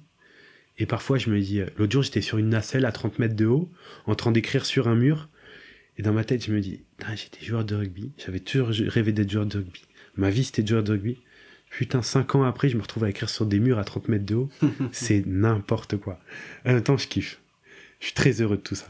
La, la manière dont on parle, c'est euh, on voit que dans la dans l'art, tu es en train de partir avec les mêmes excès que tu avais au début quand tu étais au rugby. Tu vas être le meilleur en fait. Tu veux aller au-delà de ce que tu peux faire normalement. Là, dans, maintenant, dans la dans les, dans l'écriture ou dans l'art, j'ai pas du tout ce truc de, de compétition. Mais pas du tout. Mais j'ai ce truc de, de toujours aller au maximum de ce qu'on peut faire, tu vois. J'ai plus du tout ce truc de il faut être le premier. Parce que de toute façon, il n'y a pas ce rapport. Si tu veux être premier dans une course où il n'y a pas de ligne d'arrivée, c'est que t'es un, c'est que t'es un imbécile. Là, il n'y a pas de ligne d'arrivée. C'est juste, sois le meilleur pour toi-même, avec toi-même, et surtout, tu mènes un projet, bah, rends le projet le plus beau possible. Faut qu'il serve aux gens. En fait, ce qui est formidable, c'est ça, c'est dans, les projets comme ça, tu te rends compte de l'impact que ça a sur les gens. Et ça, c'est incroyable. Mais, euh, mais c'est vrai. Il y a un peu là, ces derniers mois, tu vois, je me suis mis la, vie à l'envers pour ce projet parce que j'ai vu beaucoup trop gros, parce que. Et puis. euh, mais je découvre tout en même temps, tout est formateur. Mais je me sentirais frustré si j'avais pas été euh, un peu au bout. Et puis, tu sais, il y a un peu cette boulimie de vie, quoi. J'ai envie de tout goûter, j'ai envie de de- d'être à fond dans ce que je fais. Par respect aussi pour les gens qui me font confiance. Bien sûr. Aujourd'hui, le, le rugby, bon, bien entendu, en tant que joueur, c'est totalement inenvisageable. Mais euh, est-ce que tu veux un de ces quatre y remettre un pied ou c'est fini? Quand je suis parti d'Italie, on m'a beaucoup proposé de, de postes, notamment euh, entraîneur des arrières des moins de 19 ans italiens, tu vois, des trucs comme ça. Des beaux postes. Parce que j'avais, en, en Italie, cette aura de mec qui fait progresser les autres. Parce que j'avais beaucoup de jeunes, tu vois, je faisais attention aux autres. Mais j'ai refusé parce que j'avais donné 17 ans de ma vie au rugby, je voulais vraiment donner, découvrir autre chose. Et en 2018, je suis retombé sur un ami à moi qui s'appelle Antoine Yameogo, un ami de la Canal, du Stade français et tout. Et il m'a raconté que il avait, euh, euh, il était, il est d'origine burkinabé, son père, par son père, et euh, il s'était lancé dans une aventure avec l'équipe nationale et tout, et qu'il avait plein de projets pour faire grandir. J'ai dit, Oh, mon pote, je suis avec toi. Et en fait, euh, euh, depuis 2018, euh, on mène un, un projet gigantesque qui commence vraiment à, à prendre de l'ampleur très forte pour donner soutien, donner appui à la fédération burkinabé. Et tu vois, c'est sur évidemment au plan sportif. Donc on a fait venir les joueurs en stage d'équipe burkinabé à 7. On fait participer à des tournois et tout à la débrouille. Sauf que là, en ce moment, depuis six mois, on cherche des financements de très. On a monté un dossier très costaud. On a des gens qui travaillent avec nous, des gens hyper forts dans leur domaine. Et il y a, tu vois, Azeba Traoré euh, qui est à fond dans le projet aussi. Et là, on commence à être une équipe très forte. dont il y a aussi euh, Fabien Doré, le talonneur de Rouen, Thibaut Doré, son frère qui était joueur à Toulon et à- au Stade français. Tu vois, et on est une équipe très forte et il y a toujours une délégation qui va là-bas. Là, on vient de se qualifier, on vient de gagner contre le Cameroun à 15. On est dans les 12 meilleures équipes africaines. Est-ce que tu te rends compte c'est gigantesque. En un an, là, on est rentré au board de World Rugby, donc ça, c'est point de vue diplomatique. On est parmi les 12 meilleures nations africaines et euh, on va jouer à Tunis euh, notre qualification. Bon, il y a très peu de chance, hein, mais on va le faire. Et là, surtout l'année prochaine, on joue les qualifs à Coupe du Monde à 7 et, avec, et par exemple, pour les filles, il y a vraiment moyen. Donc là, on est avec, euh, en partenariat avec des grandes entreprises pour. euh, on est en train de commencer un, un partenariat trop- très fort pour chercher des fonds. On est toujours en recherche de fonds. Et à terme, c'est de créer une académie très forte de la fédération là-bas. Donc nous, notre projet, il s'appelle Burkina Démé. Ça veut dire soutien aux hommes intègres en langue locale. Euh, c'est pour nous, c'est de donner euh, de la force à, à ça. Tu vois? Et je suis entraîneur des skills de- des équipes du Burkina Faso, mais toujours je me mets au service des entraîneurs sur place. Tu vois? Comme dit euh, tout le temps Antoine, on ne donne pas du poisson, on apprend à pêcher. C'est ça vraiment le truc. On essaye de, de tisser des liens très forts entre le rugby français, nous, et le rugby burkinabé, pour qu'il y ait un vrai échange de compétences et que le rugby burkinabé puisse euh, être performant, que le rugby fasse ce qu'il sait faire de meilleur dans la société, chez les jeunes surtout. Tu vois, même là, on a signé un partenariat entre la fédération et le ministère de l'Éducation nationale. Le rugby devient officiellement euh, sport euh, national. C'est incroyable. Ah, c'est énorme. Ouais. C'est drôle parce que dans ta, ma- dans ta manière de parler de ça, alors, t'es, même là, tu es en dehors des sentiers battus. Quand tu jouais, euh, il a fallu euh, que tu partes en Italie. Ensuite, tu te lances dans l'art alors que tu aucune raison de base de le faire.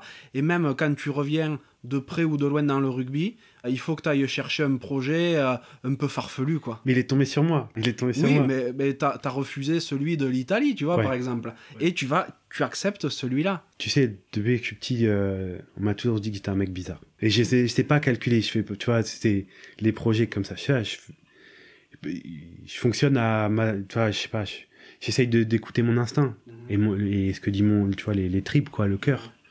J'essaye de plus écouter ça. euh, mais euh, c'est vrai que tous mes amis à Massy et encore maintenant m'ont toujours dit que j'étais un mec bizarre. toujours. Comment ça va maintenant? Bah ça va bien. hein.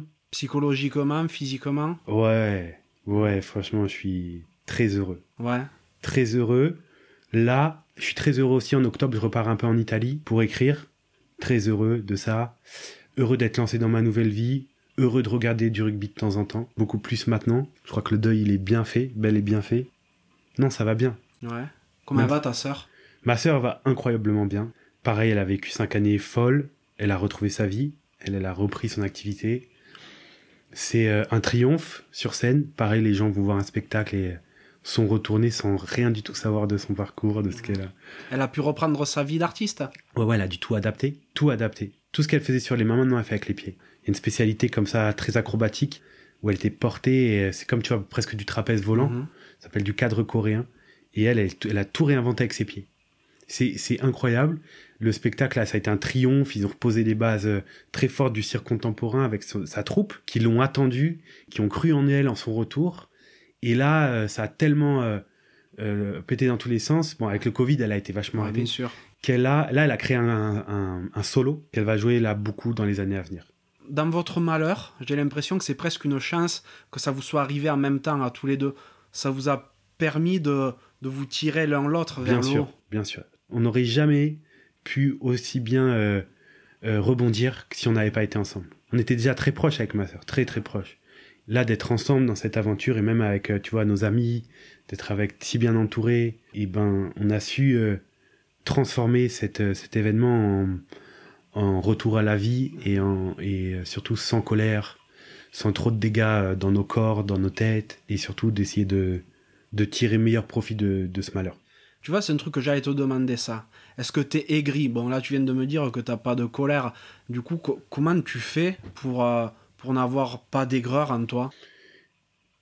J'ai jamais j'ai pas eu de haine vraiment. J'ai pas eu de colère. J'ai pas eu de d'aigreur pour ce qui s'est passé non. Parce que j'ai je sais que là tu vois la colère c'est quelque chose qui, qui s'immisce en toi. C'est un poison qui vient te manger et tout moi comme je te disais je me suis concentré sur ce que je pouvais faire moi et j'ai essayé de comprendre comment des gens arrivent à faire ça Tu vois, je me suis pas dit, c'est des fous, c'est des, des imbéciles, tu vois. J'ai essayé de comprendre quels sont les processus sociétaux, historiques, sociologiques qui amènent à faire ça. Une fois que j'avais plus ou moins les clés, c'était beaucoup plus facile de d'analyser. Parce que j'ai fait comme j'ai toujours fait. Mes parents m'ont éduqué comme ça, tu vois, d'aller chercher les d'aller chercher les, les, solutions, d'aller chercher les réponses. J'ai fait comme ça. Et puis après, ça a été de de jamais me prendre pour une victime. Je me suis jamais posé en victime. Vraiment, j'ai toujours été combatif, j'ai toujours été dans la dans la recherche de d'amélioration et puis surtout dans cette sensation que de toute façon en étant vivant, j'étais chanceux. D'ailleurs, ça c'est un truc que j'ai remarqué parce que bien sûr, j'ai j'ai suivi ton actualité euh, après les attentats, tout ça. Et quand tu étais invité sur des plateaux télé, des fois, euh, tu avais des présentateurs qui étaient très dans le pathos, mais en fait, toi, pas du tout. Et, euh, et, j'ai l'impression que ça les désarçonnait par rapport à ça, parce qu'ils s'attendaient à ce que, à ce que tu joues la victime, euh, que tu étais en définitive hein, quand même, mais euh, c'était eux qui étaient plus dans le côté victimisation que toi, et c'était t'inverser les rôles un peu. Ouais, mais ça c'est quelque chose de... J'ai, j'avais cette image, tu vois, tu vois, d'un bateau. C'est bête, mais je fonctionnais beaucoup par image après les attentats parce que j'ai des, images très fortes comme ça. Tu vois, un bateau qui, qui, qui un gros bateau, tu vois, un bateau qui, qui est sur l'eau comme ça. Et tu sais, il y a toute l'eau qui va, qui suit. Tu vois, ça fait une traînée d'eau. Et en fait, je me suis dit, si tu, là, là, si tu pleures, si tu te poses en victime, tout le monde va te voir comme ça.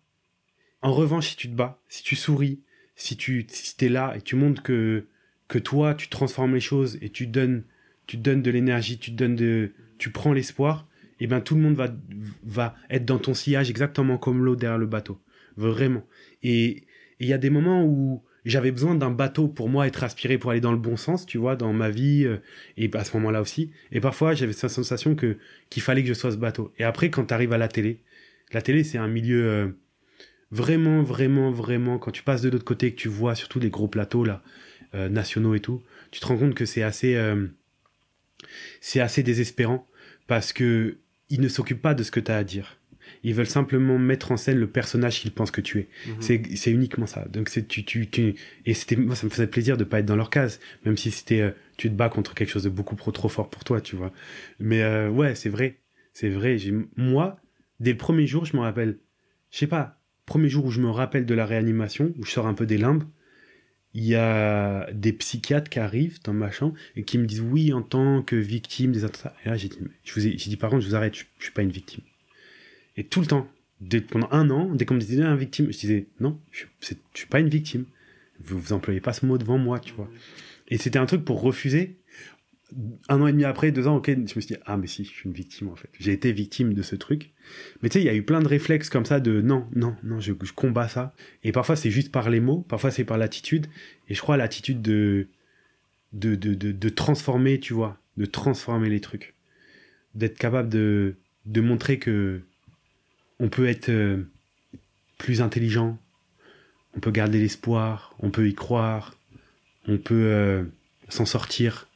C'est un, exemple fort. Ça envoie des signaux, tu vois. Ah, mais clairement. Tu as une vie aujourd'hui qui est à nouveau très très remplie. Comme euh, tu le disais, tu as fait le, ver- le vernissage de ton, euh, de ton expo. T'as pas sorti la tête de l'eau pendant des mois et des mois. Mais qu'est-ce que t'aimes faire à côté de tout ça? Mes, mes grands plaisirs là de, de, ta- euh, que- De ma ce que- vie Ouais, ce que t'aimes faire dans Alors, ta vie. euh, mes grands plaisirs de ma vie, depuis euh, que je suis rentré à Paris, donc depuis 2007, c'est aller sur les toits. Là, je vais sur les toits à Paris, tu vois. Mais pour écrire, c'est, je vais écrire sur les cheminées, sur les toits. Ça, c'est un grand bonheur. C'est d'aller me déconnecter complètement euh, loin, loin, loin dans la nature. La musique, toujours autant. Vraiment, euh, j'en ai besoin. Des paroles. Et euh, il y a un truc là, tu vois, pendant le Covid, il y a un truc qui m'a vraiment manqué, bah, c'était les concerts.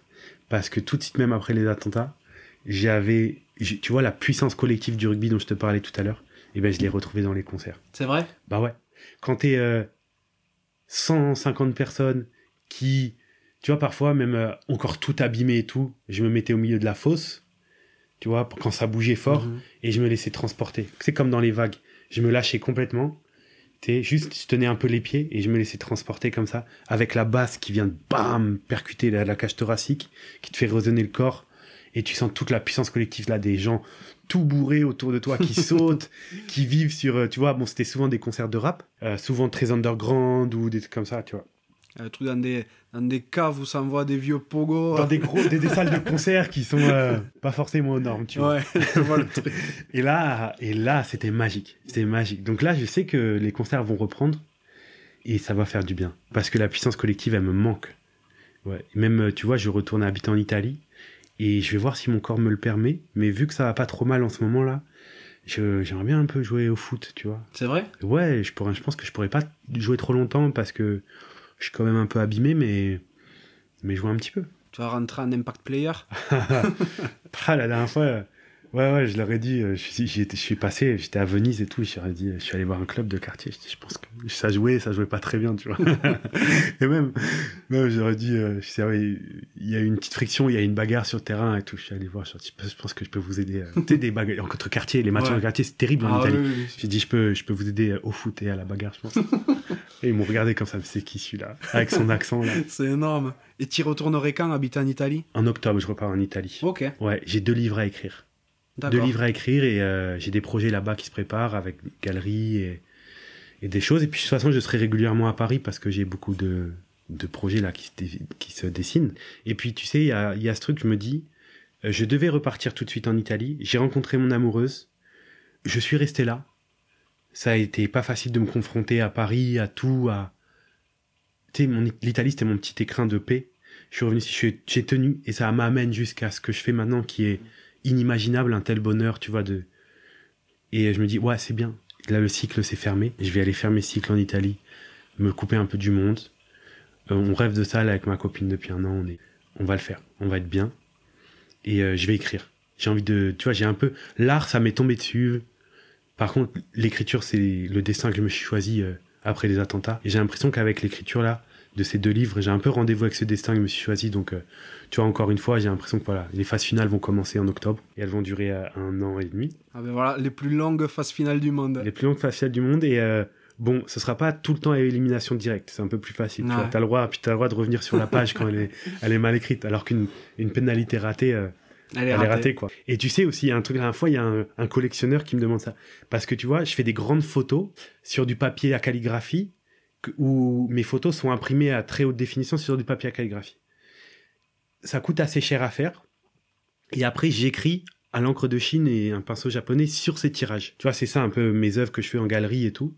Et là, il y a un collectionneur qui me dit, mais pourquoi vous faites ça et tout, alors que vous risquez? Eh ben, en fait, c'est évident je recherche le moment où tu peux rater. Tu vois, moi j'adorais ça en étant buteur, ce moment de sport individuel dans un sport collectif. Tu vois, le moment où ça passe ou ça casse, ben, je recherche ça tout le temps. Comme t'écris sur un mur, tu t'écris de travers, ton, ton mot il est, il, est, il est merdeux et c'est tout. Pareil quand tu peins ou un truc comme ça. Et c'est ça que je recherche aussi. Tu vois, ce moment décisif. Ah, ouais. Et une photo, c'est pour ça que je prends des photos que en pellicule. Parce que j'aime pas la retouche. Ta photo, elle est bonne ou elle est pas bonne, tu vois. Quand tu fais une mauvaise action, tu peux pas revenir dessus. T'es sur le fil du rasoir tout le temps, en fait, quoi. Tu sais, et, euh, toi comme moi, on- notre éducation, notre construction, c'est le rugby, quoi. Et moi, il y, a eu des, trucs sur ma route qui ont fait que je change complètement. Mais au final, ma construction, elle reste la même. Même, tu vois, à l'école l'année dernière, dans le rapport aux autres, dans le lien aux autres, dans, la, dans le truc collectif, je remettais en place les mêmes, euh, les mêmes ingrédients. Et parfois, euh, j'ai dû vraiment euh, remodeler ça parce que avec des personnalités aussi un spectre de personnalité si large que tu trouves dans le monde de l'art, tu vois.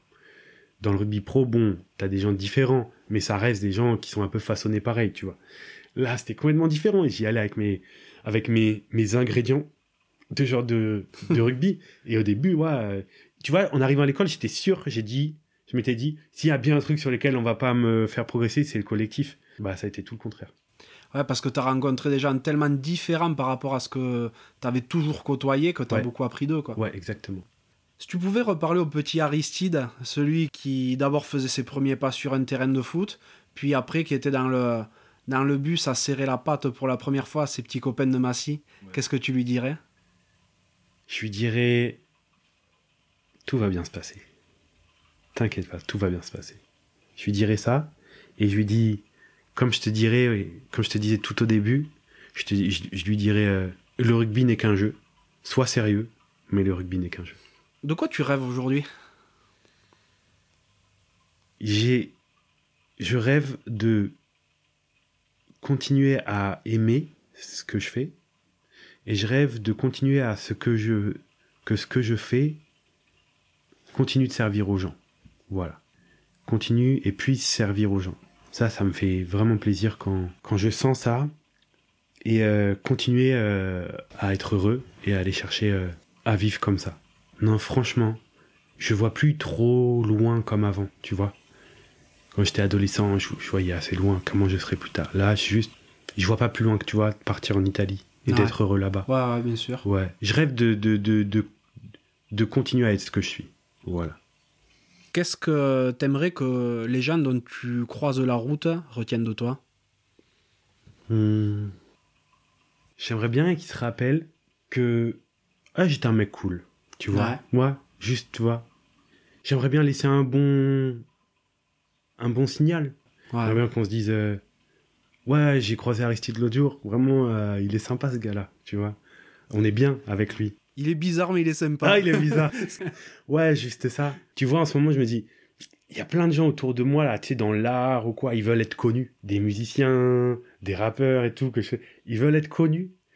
Ah, moi, j'ai pas du tout envie d'être connu. J'ai envie que ce que je fais puisse servir et être connu pour les gens, tu vois.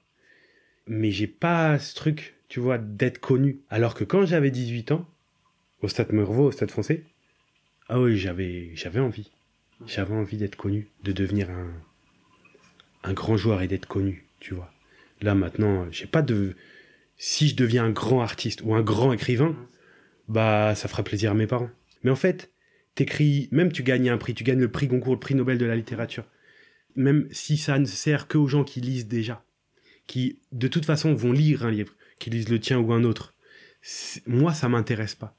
Ce que j'ai envie de faire quand j'écris, c'est que quelqu'un qui a jamais pris un livre, il prenne ce livre et que ça lui serve, que ça lui serve à quelque chose. Tu vois, c'est pour ça que je vais beaucoup dans les lycées.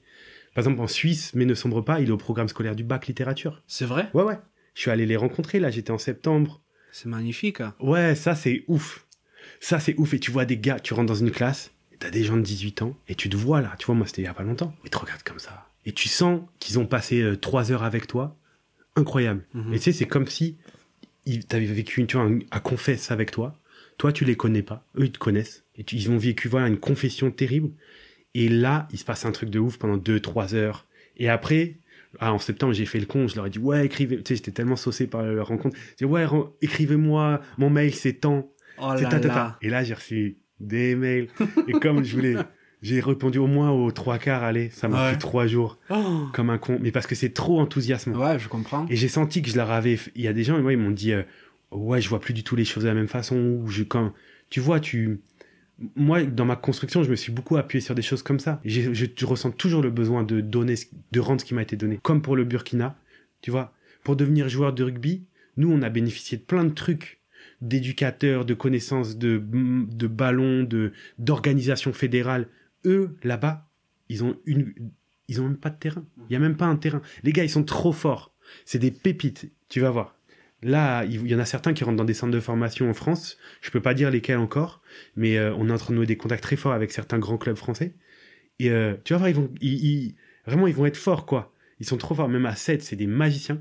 Ils ont même pas un terrain de rugby. Même pas. Ils jouent sur de la terre battue, sur, dans une cour d'école de 50 mètres carrés, tu vois. Je me dis, c'est là où on peut rendre ce qui nous a été donné. Donc, le podcast s'appelle La Cravate. Et euh, il y a une question à laquelle tu couperas pas, parce que je la pose à tous les épisodes. C'est à quoi voudrais-tu mettre une cravate? Oh là là. Il y a beaucoup de choses que, que- qui me déplaisent fortement pour lesquelles euh, je perds mes nerfs. Allez, je te dirais, je te dirais, ce qui m'affole, c'est les déclarations de communication mensongères. Tu vois, le manque d'intégrité euh, politique ou. Ah, ça, c'est quelque chose qui me rend fou.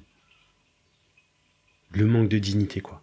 Manque d'intégrité pour des gens qui portent autant de responsabilités. Ça, ça me rend fou.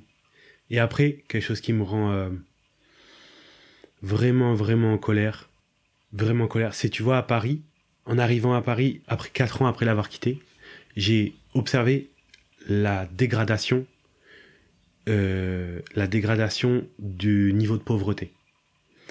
Et ça a été très dur à vivre, tu vois, parce que j'avais, c'était un moment où j'avais plus tous les filtres de protection que j'avais construits dans ma vie. Il fallait que je les reconstruise.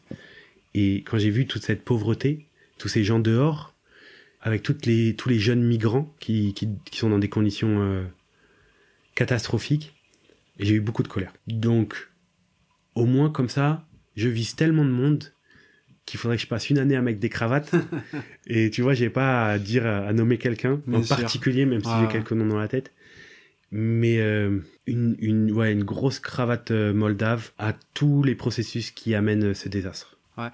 Je, je, suis impressionné quand même par ce que tu dis, parce que déjà, euh, au départ, pour être, pour être sportif de haut niveau, comme tu l'as été, il faut être pas forcément égoïste, mais un petit peu égocentré obligatoirement. Quand on veut atteindre l'excellence et qu'on veut, euh, euh, et, enfin, qu'on veut atteindre le maximum de son potentiel, il faut beaucoup penser à soi. Par la suite, ce qui t'est arrivé également, le drame qui, qui t'a touché, euh, ce serait une raison supplémentaire pour ne penser qu'à toi. Et là, quand je te parle de, de, la cravate, en fait, tu me parles des autres. ouais, ouais. Mais, mais tout ce que tu as dit, c'est vrai mais en même temps, euh, je le ressens pas comme ça. on m'a dit ça, la fois, on m'a dit, aurais, toi, tu aurais toutes les raisons du monde à en vouloir à la terre entière. Et je dis, mais moi, je pense pas comme ça. Et d'ailleurs, et peut-être le fait que ce ne soit pas le cas envoie un message fort. Mmh, complètement, complètement. Et c'est, et c'est ce qui m'intéresse, en fait. Moi, je, je, vis pas comme ça. Je, je, je, je, pense pas à ça.